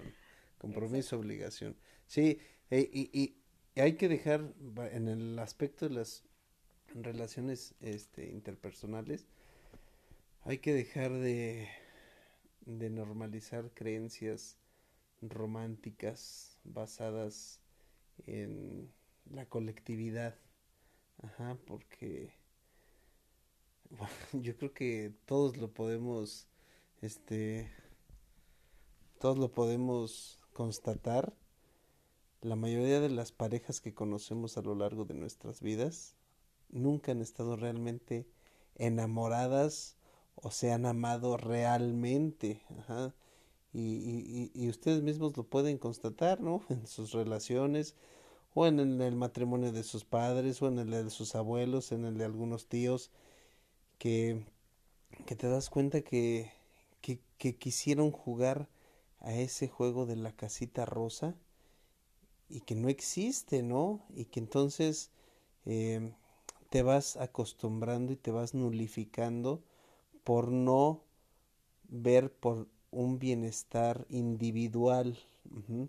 Entonces, me pasaba hace poco, este, eh, con mi última relación que tuve formal, cuando yo me di cuenta que ya no, no se podía, este, pues lo dije, ¿no? Es que ya no estoy, ya no estoy bien, ya no estoy bien. Y me decían, es que estás siendo egoísta, no estás pensando en mí, este, yo que tanto te amo y que tanto te... Y le dije, pues sí, discúlpame, o sea, estoy pensando, porque yo ya no me siento bien, yo. y es válido. Y sí, sí, exacto, es válido. No me voy a quedar no me voy a quedar nada, para no hacerte daño a ti, ¿no? Y, y, y, sobre mi propio daño, ¿no? O sea, haciéndome daño a mí mismo para no hacerte daño a ti. O sea, me quedo en la relación para no hacerte daño a ti porque pobre de ti, ¿qué va a ser de ti si yo no te quiero no, no, o no me quedo contigo? Pero estás sobreponiendo eso a tu propio bienestar y a tu, a, pese al daño que a ti mismo te vas a causar. Entonces dices, ¿cómo? O sea, no, no es posible. Sí, entonces decidí ser egoísta racionalmente, ¿no? Y, y yo sabía que, que, que, eso iba también a traer una liberación en ella y un crecimiento, ajá, porque entonces llega un momento en que ya te estancas. Y, y, y, y ella me, me, me, decía después, ¿no? Este, me gustaría tener esa, esa, esa como, como manejo, esa conciencia. Esa fortaleza. Esa fortaleza de, de, de, de, ser egoísta, o sea, de pensar en ti, ¿no? Porque yo no, o sea, me cuesta, ¿no? Y, y, dice, y, y, me dijo, ¿no? O sea, qué padre que veas por ti y que tu única prioridad seas tú. Pues sí, pues ¿cómo vas a compartir algo con alguien si tú estás mal? O sea, es ilógico, de, si lo analizas racionalmente es ilógico. Entonces, o sea, no, no, no, no venimos aquí a decirles magia ni nada, simplemente todo cae por su propio peso, es es, es, las cosas tienen que ser así, ¿no?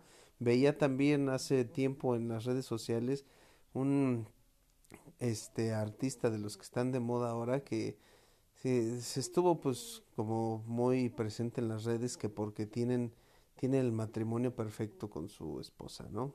Son dos chavillos, este, y, y entonces la, la, las, las, las, mujeres, sobre todo, eh, comparten estas, estas imágenes de ellos, ¿no? Y, ay, yo quisiera alguien así. Ay, es que míralo, son perfectos y comen, respiran, desayunan, se bañan juntos, o sea, hacen todo, o sea, no tienen vida propia, ¿no? Todo lo hacen juntos. Y este, y entonces, ¿qué pasa? Que se empiezan a normalizar este tipo de cosas que no son un común denominador. Así como hay gente que le funciona eso y es válido, habemos gente que no nos funciona y debe ser igual de válido. Ajá. Entonces, eh, pero ¿qué pasa? Que no, no se es parejo. Entonces, cuando uno, alguien se relaciona con alguien que piensa como yo de manera racional, después de un tiempo vienen los reclamos ah, es que tú no, no haces lo que hacen todos los novios. No me, no me presumes en fotos en el Facebook, no me, o sea... No estás conmigo todo el día, todas horas, ¿no? O sea, quieres tener tu espacio, nada más quieres que nos veamos dos veces por semana. Pues sí, o sea, ese es, esa es mi manera de llevar mi vida, ajá, y, y tiene que ser igual de válida que al que le gusta estar pegado a su pareja 24 horas. O sea, ¿por qué nada más va a ser válido eso? Ajá, ¿quién, ¿quién vino a dictar las reglas de cómo, de cómo debe de ser una relación de pareja, no? Este, eso, entonces hay que empezar a, a, a dejar de normalizar eso y a, a tener la conciencia de que la gente es diferente, piensa diferente, siente diferente, y, y, eso no afecta en nada la convicción de un amor por sí solo. Ajá. Entonces, también lo veo mucho con mis alumnas que tengo en las redes sociales que normalizan a manera de juego, y ya lo dijimos hace rato, que se nos salen de las manos estas costumbres nefastas por llevarlos a manera de juego, ¿no? Este, ahora normalizan mucho el ser tóxico, ah, ser tóxica en una relación y tengo alumnas que suben cualquier cantidad de memes que siempre dicen, ay, es un meme, es una broma, no, no, no, no. Bien dice el dicho, entre broma y broma la verdad se asoma. Sí. Este, porque es una proyección tuya. Tú lo ves y te identificas. Claro. Entonces, ups, Te- lo Lo suelto. identificas, te gusta Ajá. y- o sea, te gusta, por algo te gusta, ¿no? Exacto. Y entonces, ¿qué más? Yo, yo digo que, ¿qué más así como dices tú? Al principio se veía tóxico, pues es algo malo. Tóxico es algo dañino, algo destructivo, algo malo, ¿no? Y luego eh, dicen, pero bueno, vamos a, si lo tomamos de a broma, ¿qué pasa? Pues es que se normaliza. Que entonces ya exacto. no, detrás de la risa, detrás de las bromas, entonces se normaliza y entonces dejan de darle seriedad a lo que debe ser serio y entonces ya no te duele, porque entonces te da risa y entonces te gusta y entonces ya no lo trabajas, ya no, ya no dices, ah, cabrón, ya me está afectando. No, dices, ah, bueno, pues sí es de broma, entonces eh, no pasa nada. Y, y, y, y, luego ya lo tomas como que, como con la bandera de sí, soy tóxico y estoy tóxica y todos se ríen y miren y jajaja y jijiji y entonces ya se, se vuelve algo normal, se normaliza, se mete en la cultura y entonces "Bah, no, es normal, es tóxico, ah, él es tóxico, él es tó- ah, es mi relación tóxica, sí, jiji, jaja, y cuando te, no, no sabes a, a dónde te estás metiendo, ¿no? Y, y, y, y evades la realidad y evades el, el, el daño que te puede causar. Exacto, este, ¿cómo, cómo, cómo puedes normalizar algo que desde su concepción, este, literaria, o sea, la palabra tóxico te dice que es algo Dañino. peligroso y que te va a hacer daño, ¿no? Sí. Entonces, ¿cómo puedes buscar que eso sea parte de tu vida, ¿no? Y, y, y lo, y lo están haciendo, que es lo peor, ¿no? Y entonces se, se empiezan a normalizar esta serie de patrones que así como está pasando ahora con el abuso hacia las mujeres, la falta de respeto, en unos años se nos va a salir de las manos. Y entonces toda la gente va a ser tóxica en sus, en sus relaciones. Porque, ah, pues porque siempre ha sido así. Ah, pues porque, ah, Y soy, lejos de verlo serio, pues nos da risa. Entonces, pues, Ajá, o sea- no debe ser tan malo si nos da risa, ¿no? Así lo ven. soy celoso, soy celosa, este, te reviso Violento, tu teléfono, este, reclamo sí, cosas. no puedes salir con, con tus amigos, con tus amigas, no puedes hacer nada que te dé un placer personal porque tengo que estar yo. Porque entonces sin mí no, no, no, no funciona y, Sí. y me estás evadiendo y me estás ignorando, me estás este, excluyendo. Y entonces hay que entender que la persona es eso, es un individuo y tiene que, que vivir esa independencia y esa individualidad. Cuando tú estás, digamos, balanceado en ese aspecto, entonces es cuando puedes compartir ciertos momentos con otra persona que tiene también esa, esa parte equilibrada. De lo contrario, pues pasa lo que pasa con todas las relaciones, ¿no? Este, y de repente pasan 50 años casados y resulta que pues no, es que yo estaba harto desde los dos años de matrimonio, me quise separar, pero me aguanté por mis hijos y me y es que qué iba a decir la gente y bla, bla, bla, y Es que no quise ser egoísta. Exacto. Y entonces tienes, ¿qué, qué obtienes? Una frustración enorme de tu vida y déjame decirte que nada más tenemos asegurada esta vida, ¿no? Este, entonces imagínate, echaste a perder tu vida por quedarte en algo, por aceptar algo que ni siquiera tú estabas convencido de ello. Simplemente cediste, te nulificaste Te autoengañaste. y, y, y, y sobreviviste, porque eso no es vivir, Sí, ¿no? Ese es sobrevivir. Sí, eso es otra cosa que creo que la gente, eh, mm, creo que debemos entender. El, el, una cosa es existir y otra cosa es vivir realmente, ¿no? Entonces, cuando solo estás existiendo, pues está cañón, porque así, pues cualquiera, ¿no? O sea, ¿qué hace falta? Pues nada más medio tomar agua, comer y ya, ahí estás existiendo, ¿no? Este, con una relación tóxica, con un trabajo que no te gusta, con una vida que no te encanta, que y entonces dices y, y, y, y, no te das cuenta que tú tienes la decisión de cambiarlo y que nunca es tarde, que en cualquier momento de tu vida puedes decir ya, ok, sí, la regué, sí, evadí mi realidad, sí, me autoengañé, sí, esto, el otro, pero ya me di cuenta.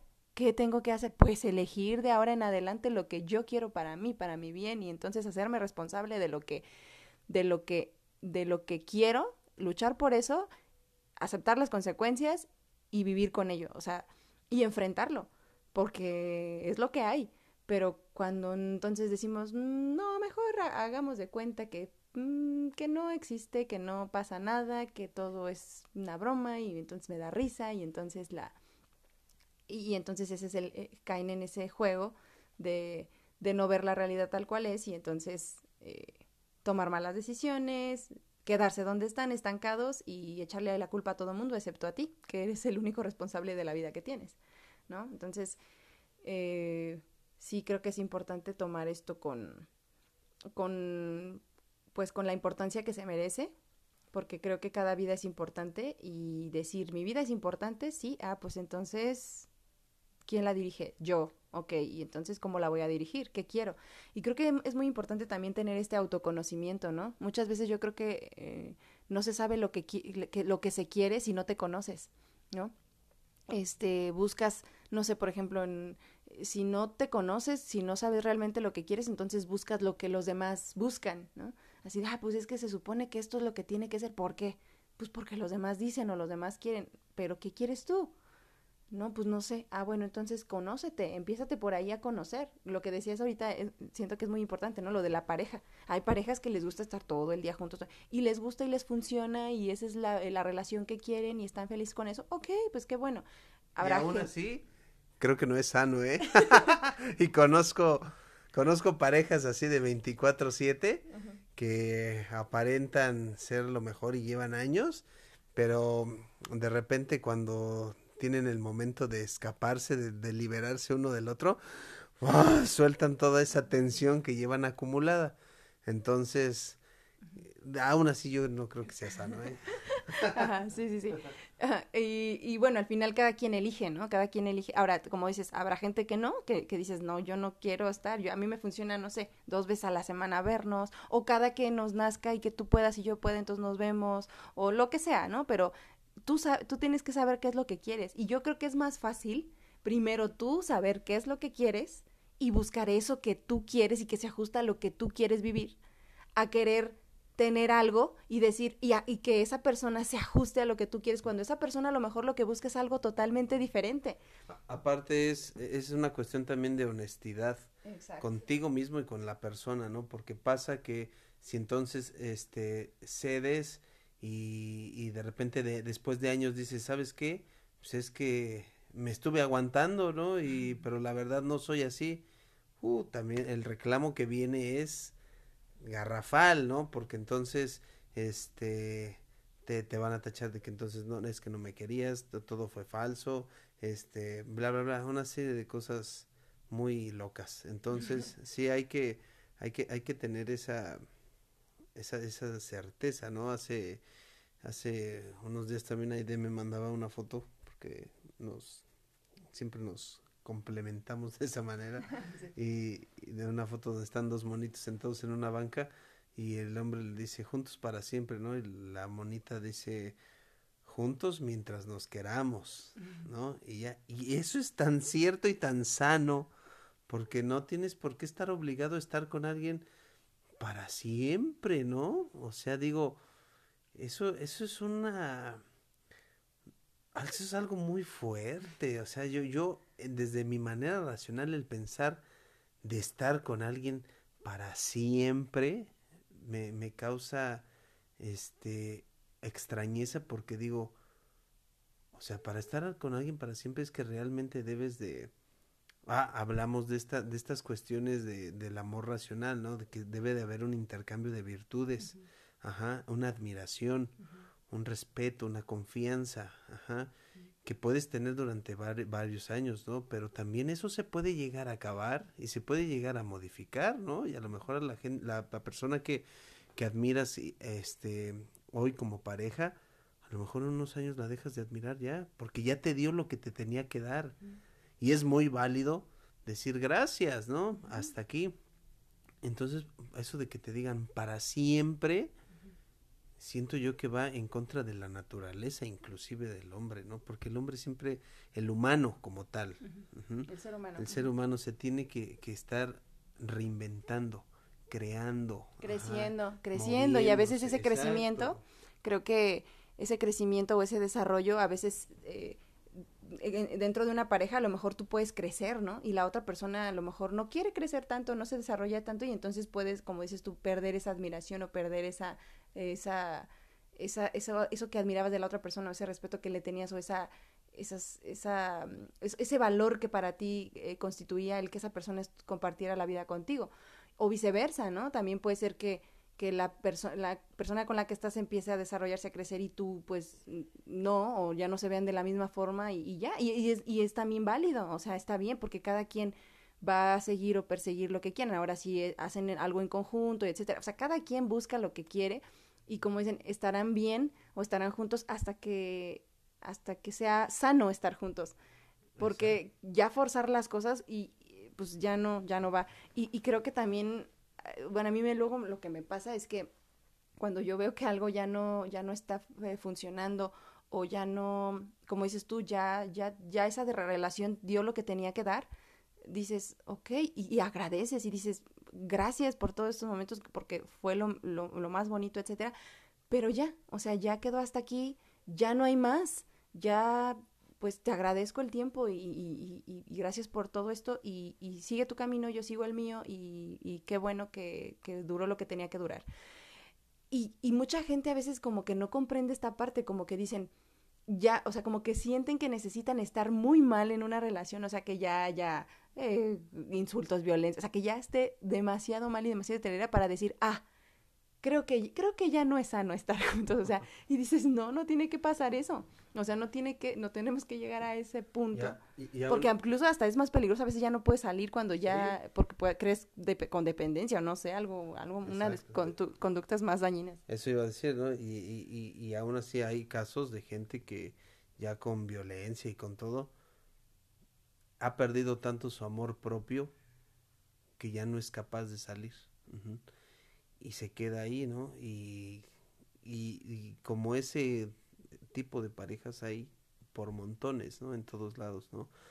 Por no saber ver por ti, ajá, este, velar por tu bienestar, por tu salud mental, por tu salud emocional, por tu salud física. Entonces es, es bien, es bien complicado, este, relacionarse con alguien, ¿no? En alguna de las ocasiones eh, que tuve con una de mis parejas, acudí a, una terapia, ¿no? con una psicóloga, y ella me decía algo tan, tan impresionante que es, este, hay que aprender a escoger a, una pareja desde la abundancia. Y no me refiero a la abundancia. No, de, no, no desde la carencia, Ajá. Sino a una abundancia mental, emocional.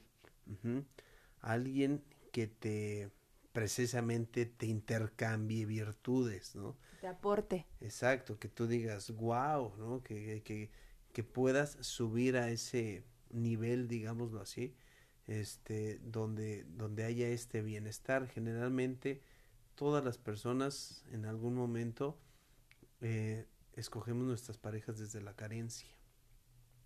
Sabemos qué es lo que nos falla a nosotros, qué es lo que nos duele, qué es lo que nos ha lastimado en la vida y, y encuentras a alguien, acuérdate que siempre eh, te relacionas con gente que proyecta lo mismo que tú, por eso te sientes, este, ¿cómo se dice? Conectado. Conectado, exactamente.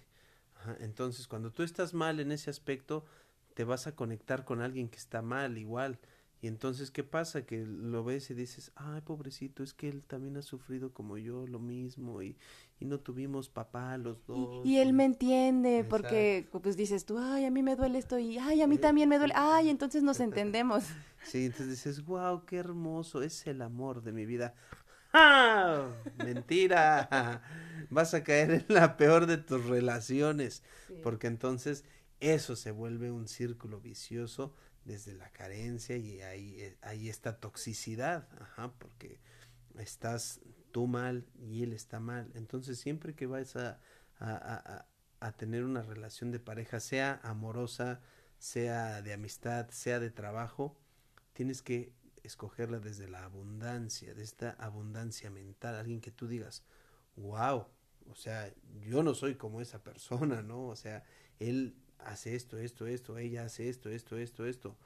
Qué padre, yo quisiera aprender a ser así.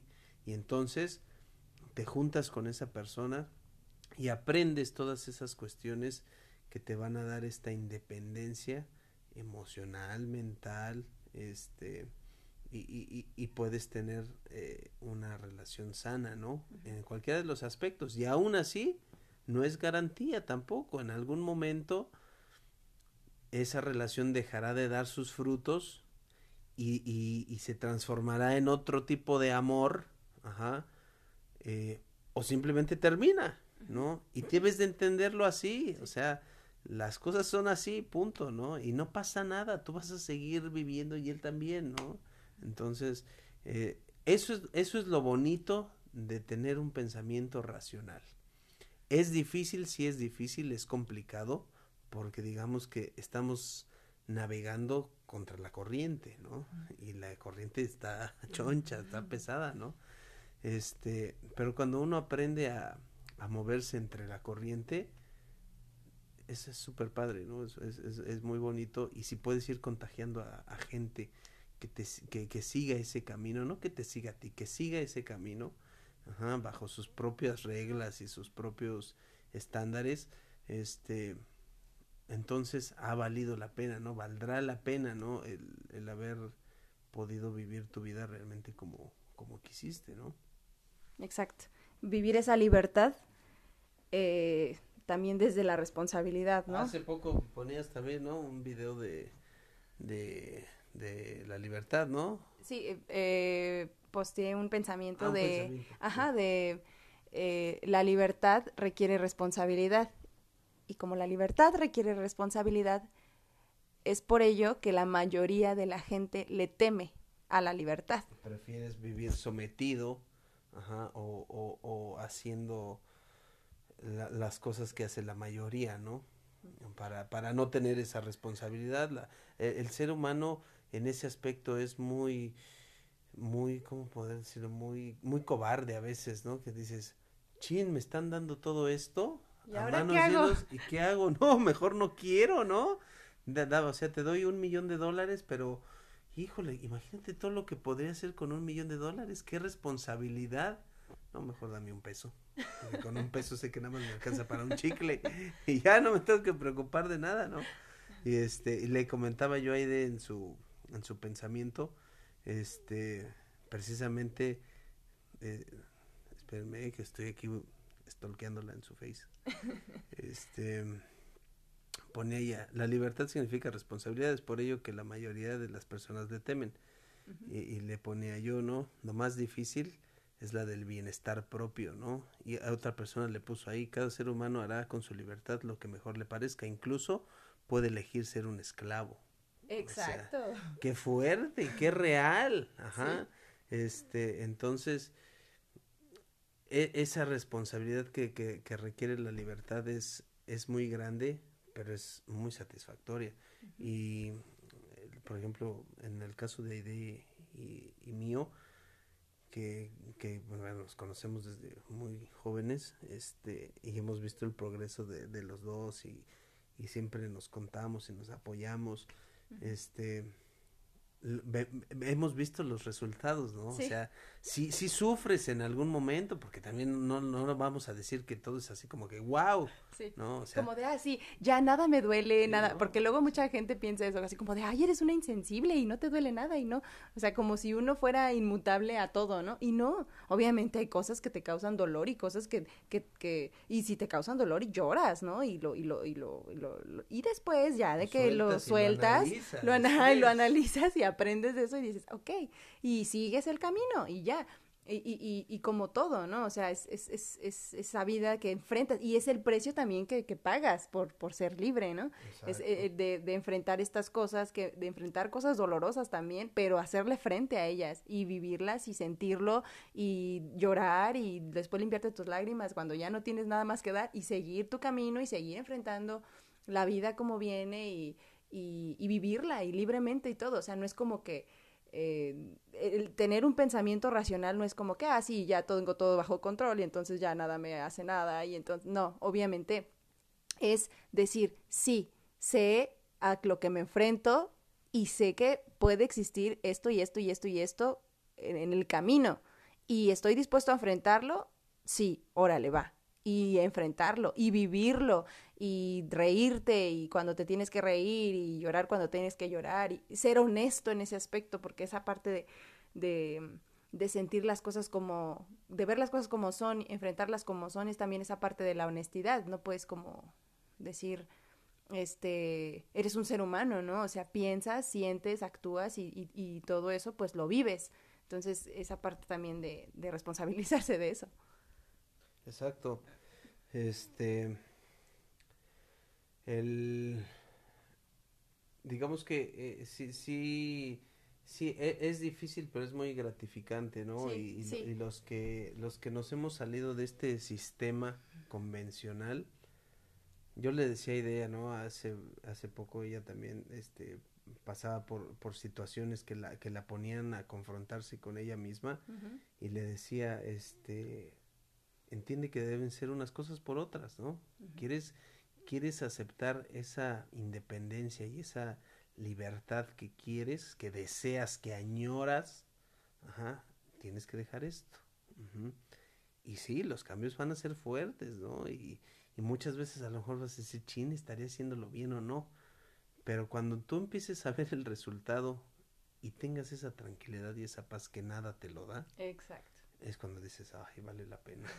sí, sí, sí, yo, yo siempre creo que el camino de la, de la racionalidad, el camino de la libertad y de, la, de, de ser racional y de esta independencia, pero también enfrentar lo que viene, es muchísimo más gratificante que el camino de evadir la realidad, de autoengañarte, de todo. En los dos caminos va a haber cosas difíciles, en los dos caminos va a haber dolor, en los dos caminos va a haber momentos de alegría, etcétera, pero definitivamente, es algo que estoy convencida, definitivamente el camino de, de la honestidad, de ser racional, de ser libre y afrontar esa responsabilidad es muchísimo más gratificante que vivir engañado. O sea, de, de, de no enfrentar, de no ser honesto, de engañarte, de, ah, de, meterte al jueguito como que no pasa nada, pero como que sí me duele, pero me aguanto, pero este, es que qué van a decir los demás y entonces es mejor cumplir expectativas que los demás quieren de mí. O sea, creo que eso te lleva a un sufrimiento terrible que a veces te deja sin herramientas para confrontar la vida y que a veces te deja totalmente confundido y totalmente evadido y te pierdes tú y, y que y que no la verdad no no no no lo no es algo que creo que nadie disfrute o le guste. Y quien sí pues está, está en su derecho pero no al menos no para mí que el camino que, que de la libertad y la responsabilidad de enfrentar todo esto que es muchísimo más como dices tú te da una tranquilidad y una paz y una certeza de las cosas, de decir, esto está así, pero sí, así es. Y, y, te da esa certeza y esa tranquilidad que no te la da nada, que no te la da nada absolutamente, y que, y que y es algo que a mí me encanta, es de que dices, yo lo elegí, yo lo hice, yo lo elegí, y es lo que yo he decidido vivir, y es la vida que yo he querido eh, llevar y esa es mi decisión y yo la afronto y es mi responsabilidad y yo la estoy viviendo y yo tengo la libertad de cambiarla cuando yo quiera y de afrontar lo que yo quiera. O sea, esa, esa, esa fuerza, esa libertad, esa, esa eh, certeza no te la da nada más que un pensamiento racional. Exacto.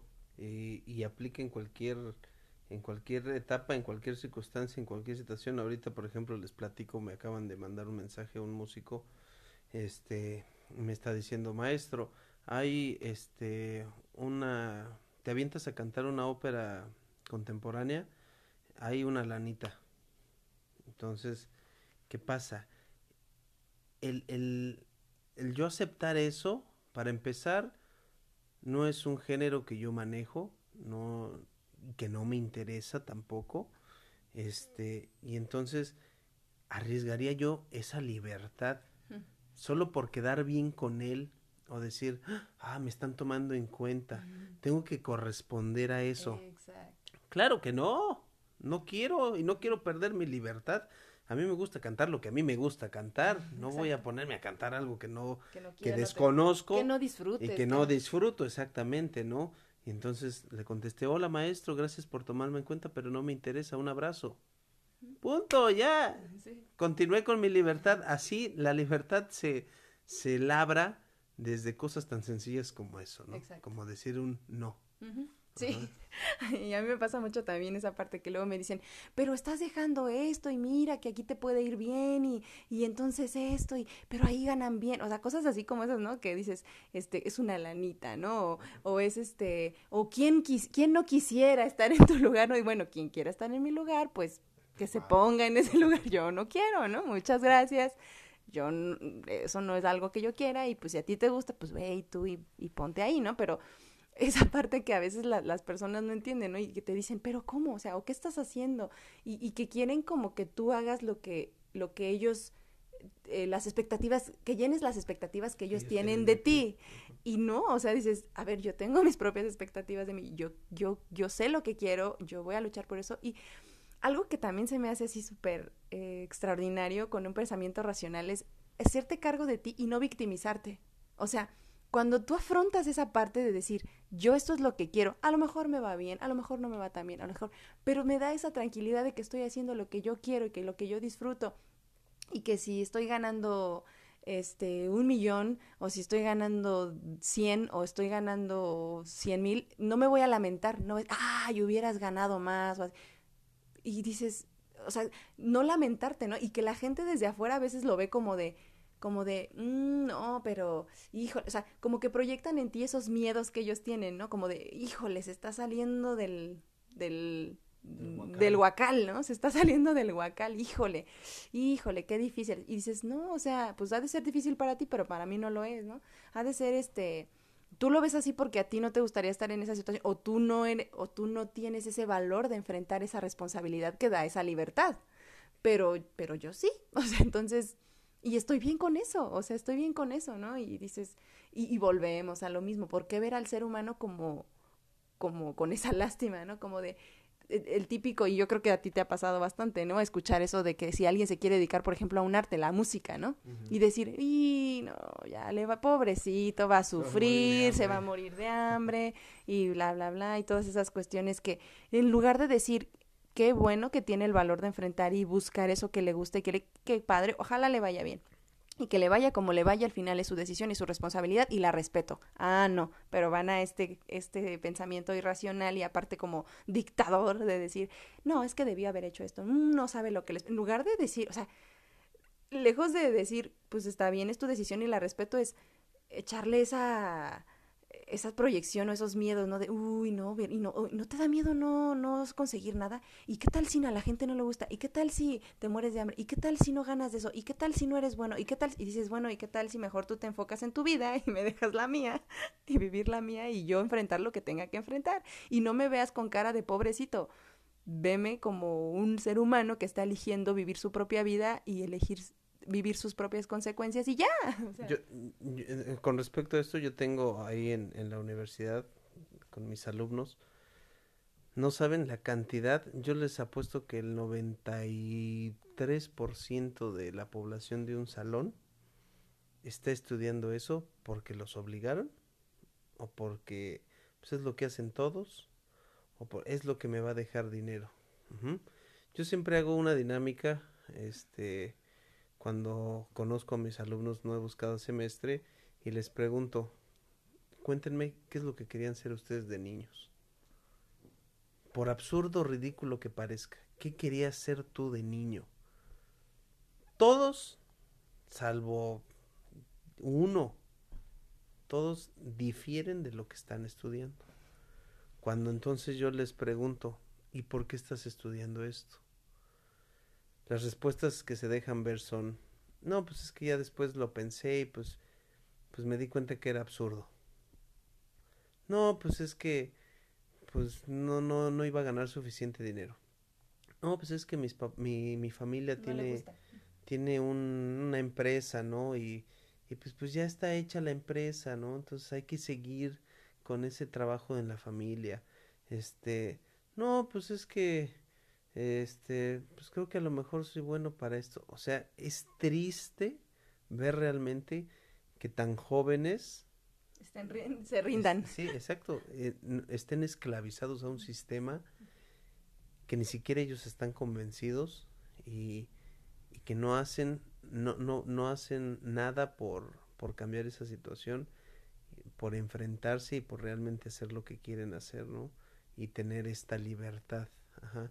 Porque como decíamos, conlleva muchas responsabilidades, ¿no? Y este, a mí me pasó que cuando en una de mis épocas fui coordinador en, la facultad de artes y tenía un puesto de coordinador y estaba ocho horas en la oficina, me sentía bien porque mi parte, este, eh, ¿cómo se dice? Monetaria estaba bien, ¿no? Entonces llenaba esa parte de mí y me decía, ah, no, pues tengo mi lana, hacía lo que quería. Y, ajá, y entonces me empecé a adaptar a ese sistema, al sistema de la burocracia universitaria. Entonces uno de mis maestros, cuando se jubila, se mete a mi oficina y me dice, tenor, váyase de aquí. No pierda su vida en un escritorio. Oh, qué fuerte. Una, a una persona que yo admiro, respeto, que es un gran músico y que estuvo 31 años trabajando en la universidad. Y que tú que veas a alguien así que él fue director, fue coordinador, o sea, le hizo en todos los puestos grandes, una persona que admiras, que, que fue un líder, que nos guió a muchas personas y que llegue a tu oficina y te diga, vete de aquí, no te quedes toda la vida, no desperdicies tu vida en un escritorio, tú eres un músico, tienes que estar cantando. Si yo lo veo con el tiempo y digo, de haber sabido que iba a pasar todo esto, o sea, no, no le hubiera entrado. Dejé de tocar el piano, dejé de componer, que era lo que a mí me apasionaba. Lo que le llenaba. Ajá. ¿Por qué? Por perseguir un sueño económico, por perseguir un estatus dentro de una institución que a final de cuentas dice, no me sirve de nada. O sea, ya me jubilo, me voy a mi casa ya. Punto. Yo, dice, yo hubiera preferido andar de escenario en escenario. Y ese fue un golpe tan fuerte para mí en ese momento que cuando yo salgo de, de la Facultad de Bellas Artes y, y me contratan después en otra facultad, este, me ofrecen varias horas, ¿no? Y tuve esa fortaleza de darle prioridad a mi libertad. Y dije, no muchas gracias, solo déjeme dos horas al día. No, pero es que con eso no vas a ganar tanto. No importa, yo quiero mi libertad, mi libertad para poder estudiar, para poder ensayar, para poder irme de gira a mis conciertos, porque si no tengo un compromiso, que se convierte en obligación. Ajá, si, yo, si a mí me das más horas, tengo un compromiso contigo de estar aquí, no te puedo dejar el trabajo. porque soy una persona profesional, pero me voy a sentir obligado y voy a dejar de hacer lo que realmente amo por estar aquí cumpliendo contigo. Entonces no me des más, gracias. Este, y muchos compañeros maestros luego me dicen, oye, ¿no vas a hacer la maestría? Fíjate que yo la voy a hacer porque entonces nos suben el sueldo. No, no me interesa. Pero, este, ¿cómo? Ay, ¿cómo dices eso? Te, imagínate, te, te van a pagar más, te dan más horas y que no sé qué. Sí, no, gracias, no me interesa, yo soy un cantante. Sí, exacto. y, se te quedan viendo así como que, ah, este, bueno, y, gente que, que yo conozco que también es artista, ¿eh? Y que, que ya se, se ciñó al sistema y, y pues bueno, para ellos es válido, ¿no? Si creen que, le, que les funciona, está bien. Sí, exacto. Si eso es lo que ellos quieren, está bien y es respetable también. Pero eh, a, a veces aparece esta parte de que, ¿cómo no vas a hacer lo que yo estoy haciendo o lo que los demás estamos haciendo, ¿no? O sea, como que es lo que les brinca. Y, y dices, no, o sea, a ti te funciona, a ti te gusta, qué padre. A mí no, no me interesa. A mí no me interesa. Exacto, ¿no? Y entonces, este pues sí se te quedan viendo así como que eres el loco, ¿no? Y dicen, ¿este ya se volvió loco. ¿Por qué no quiere estar en el sistema? Y, no lo necesito. Y es tan frágil y tan falso este sistema que lo estamos viviendo ahorita a nivel mundial. Supongamos que deja de existir el dinero.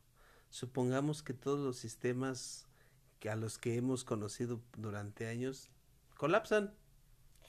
¿De qué te sirvió tu maestría, tu doctorado, si vas a estar en la calle, si no vas a poder tener ese sustento. O esa fortaleza mental para soportar esta etapa, ¿no? Esta etapa en la que todos estamos viviendo, a decir, es mi decisión, yo hago esto, esto, lo otro, afronto las consecuencias. Ahorita estamos en esta en esta situación todos y entonces cómo la enfrentas, ¿no? Tener esa fortaleza mental, tener esa libertad de decir qué voy a hacer y tener esa responsabilidad de, de, soportarlo. Exacto. Eh, eh, fíjense, hay algo bien, bien chistoso y que es así como una dualidad. El secuestro que estamos viviendo, porque para mí es un secuestro, y como lo dije al inicio, yo me hago responsable de lo que yo digo. El secuestro al que nos tienen sometidos ahorita a nivel mundial, en nuestras casas, también conlleva una libertad. La libertad de estar dentro de tu casa de no tener esa responsabilidad con lo que hacías cotidianamente. ¿Cuánta gente no hemos visto que se está manifestando en sus redes de que ya no aguanta el encierro? ¿Por qué? Porque no tienen ese sistema o ese patrón o ese esa persona que les dice hoy te toca hacer esto, hoy te toca hacer esto, hoy te toca hacer esto. Está, estás tan automatizado que cuando nadie te está diciendo nada, no sabes qué hacer, no sabes abrazar esa libertad que tienes ahorita de estar en tu casa a lo mejor sin hacer nada de lo que hacías cotidianamente. Entonces, vuelvo yo, ¿de qué te sirve? ¿Qué te sirve todo eso que es que fuiste adquiriendo? Ajá. Si el día de mañana el sistema colapsa, o sea, discúlpenme, pero a mí si el sistema colapsa me da igual. Ajá. ¿Por qué? porque no vivo ceñido a ese sistema. Yo siempre he hecho lo que he hecho, que es hacer música. La música no me la pueden quitar, ¿no? Este, y entonces no, no me afecta, ¿no? No tengo este, esta jerarquía de valores de decir, es que voy a dejar de percibir mi sueldo de 50 mil pesos al mes. ¿Qué voy a hacer, no? No, porque no los recibo. Y no me interesa recibirlos. Y no, y no lo estás esperando de alguien más, ¿no? Entonces, este, e, es, es, es, bien, es bien interesante, gracioso, porque siempre hay una dualidad, ¿no? Y, y, y, entonces, por eso es momento de pensar las cosas, ¿no? De ver qué voy a hacer, qué, qué estoy haciendo con mi vida.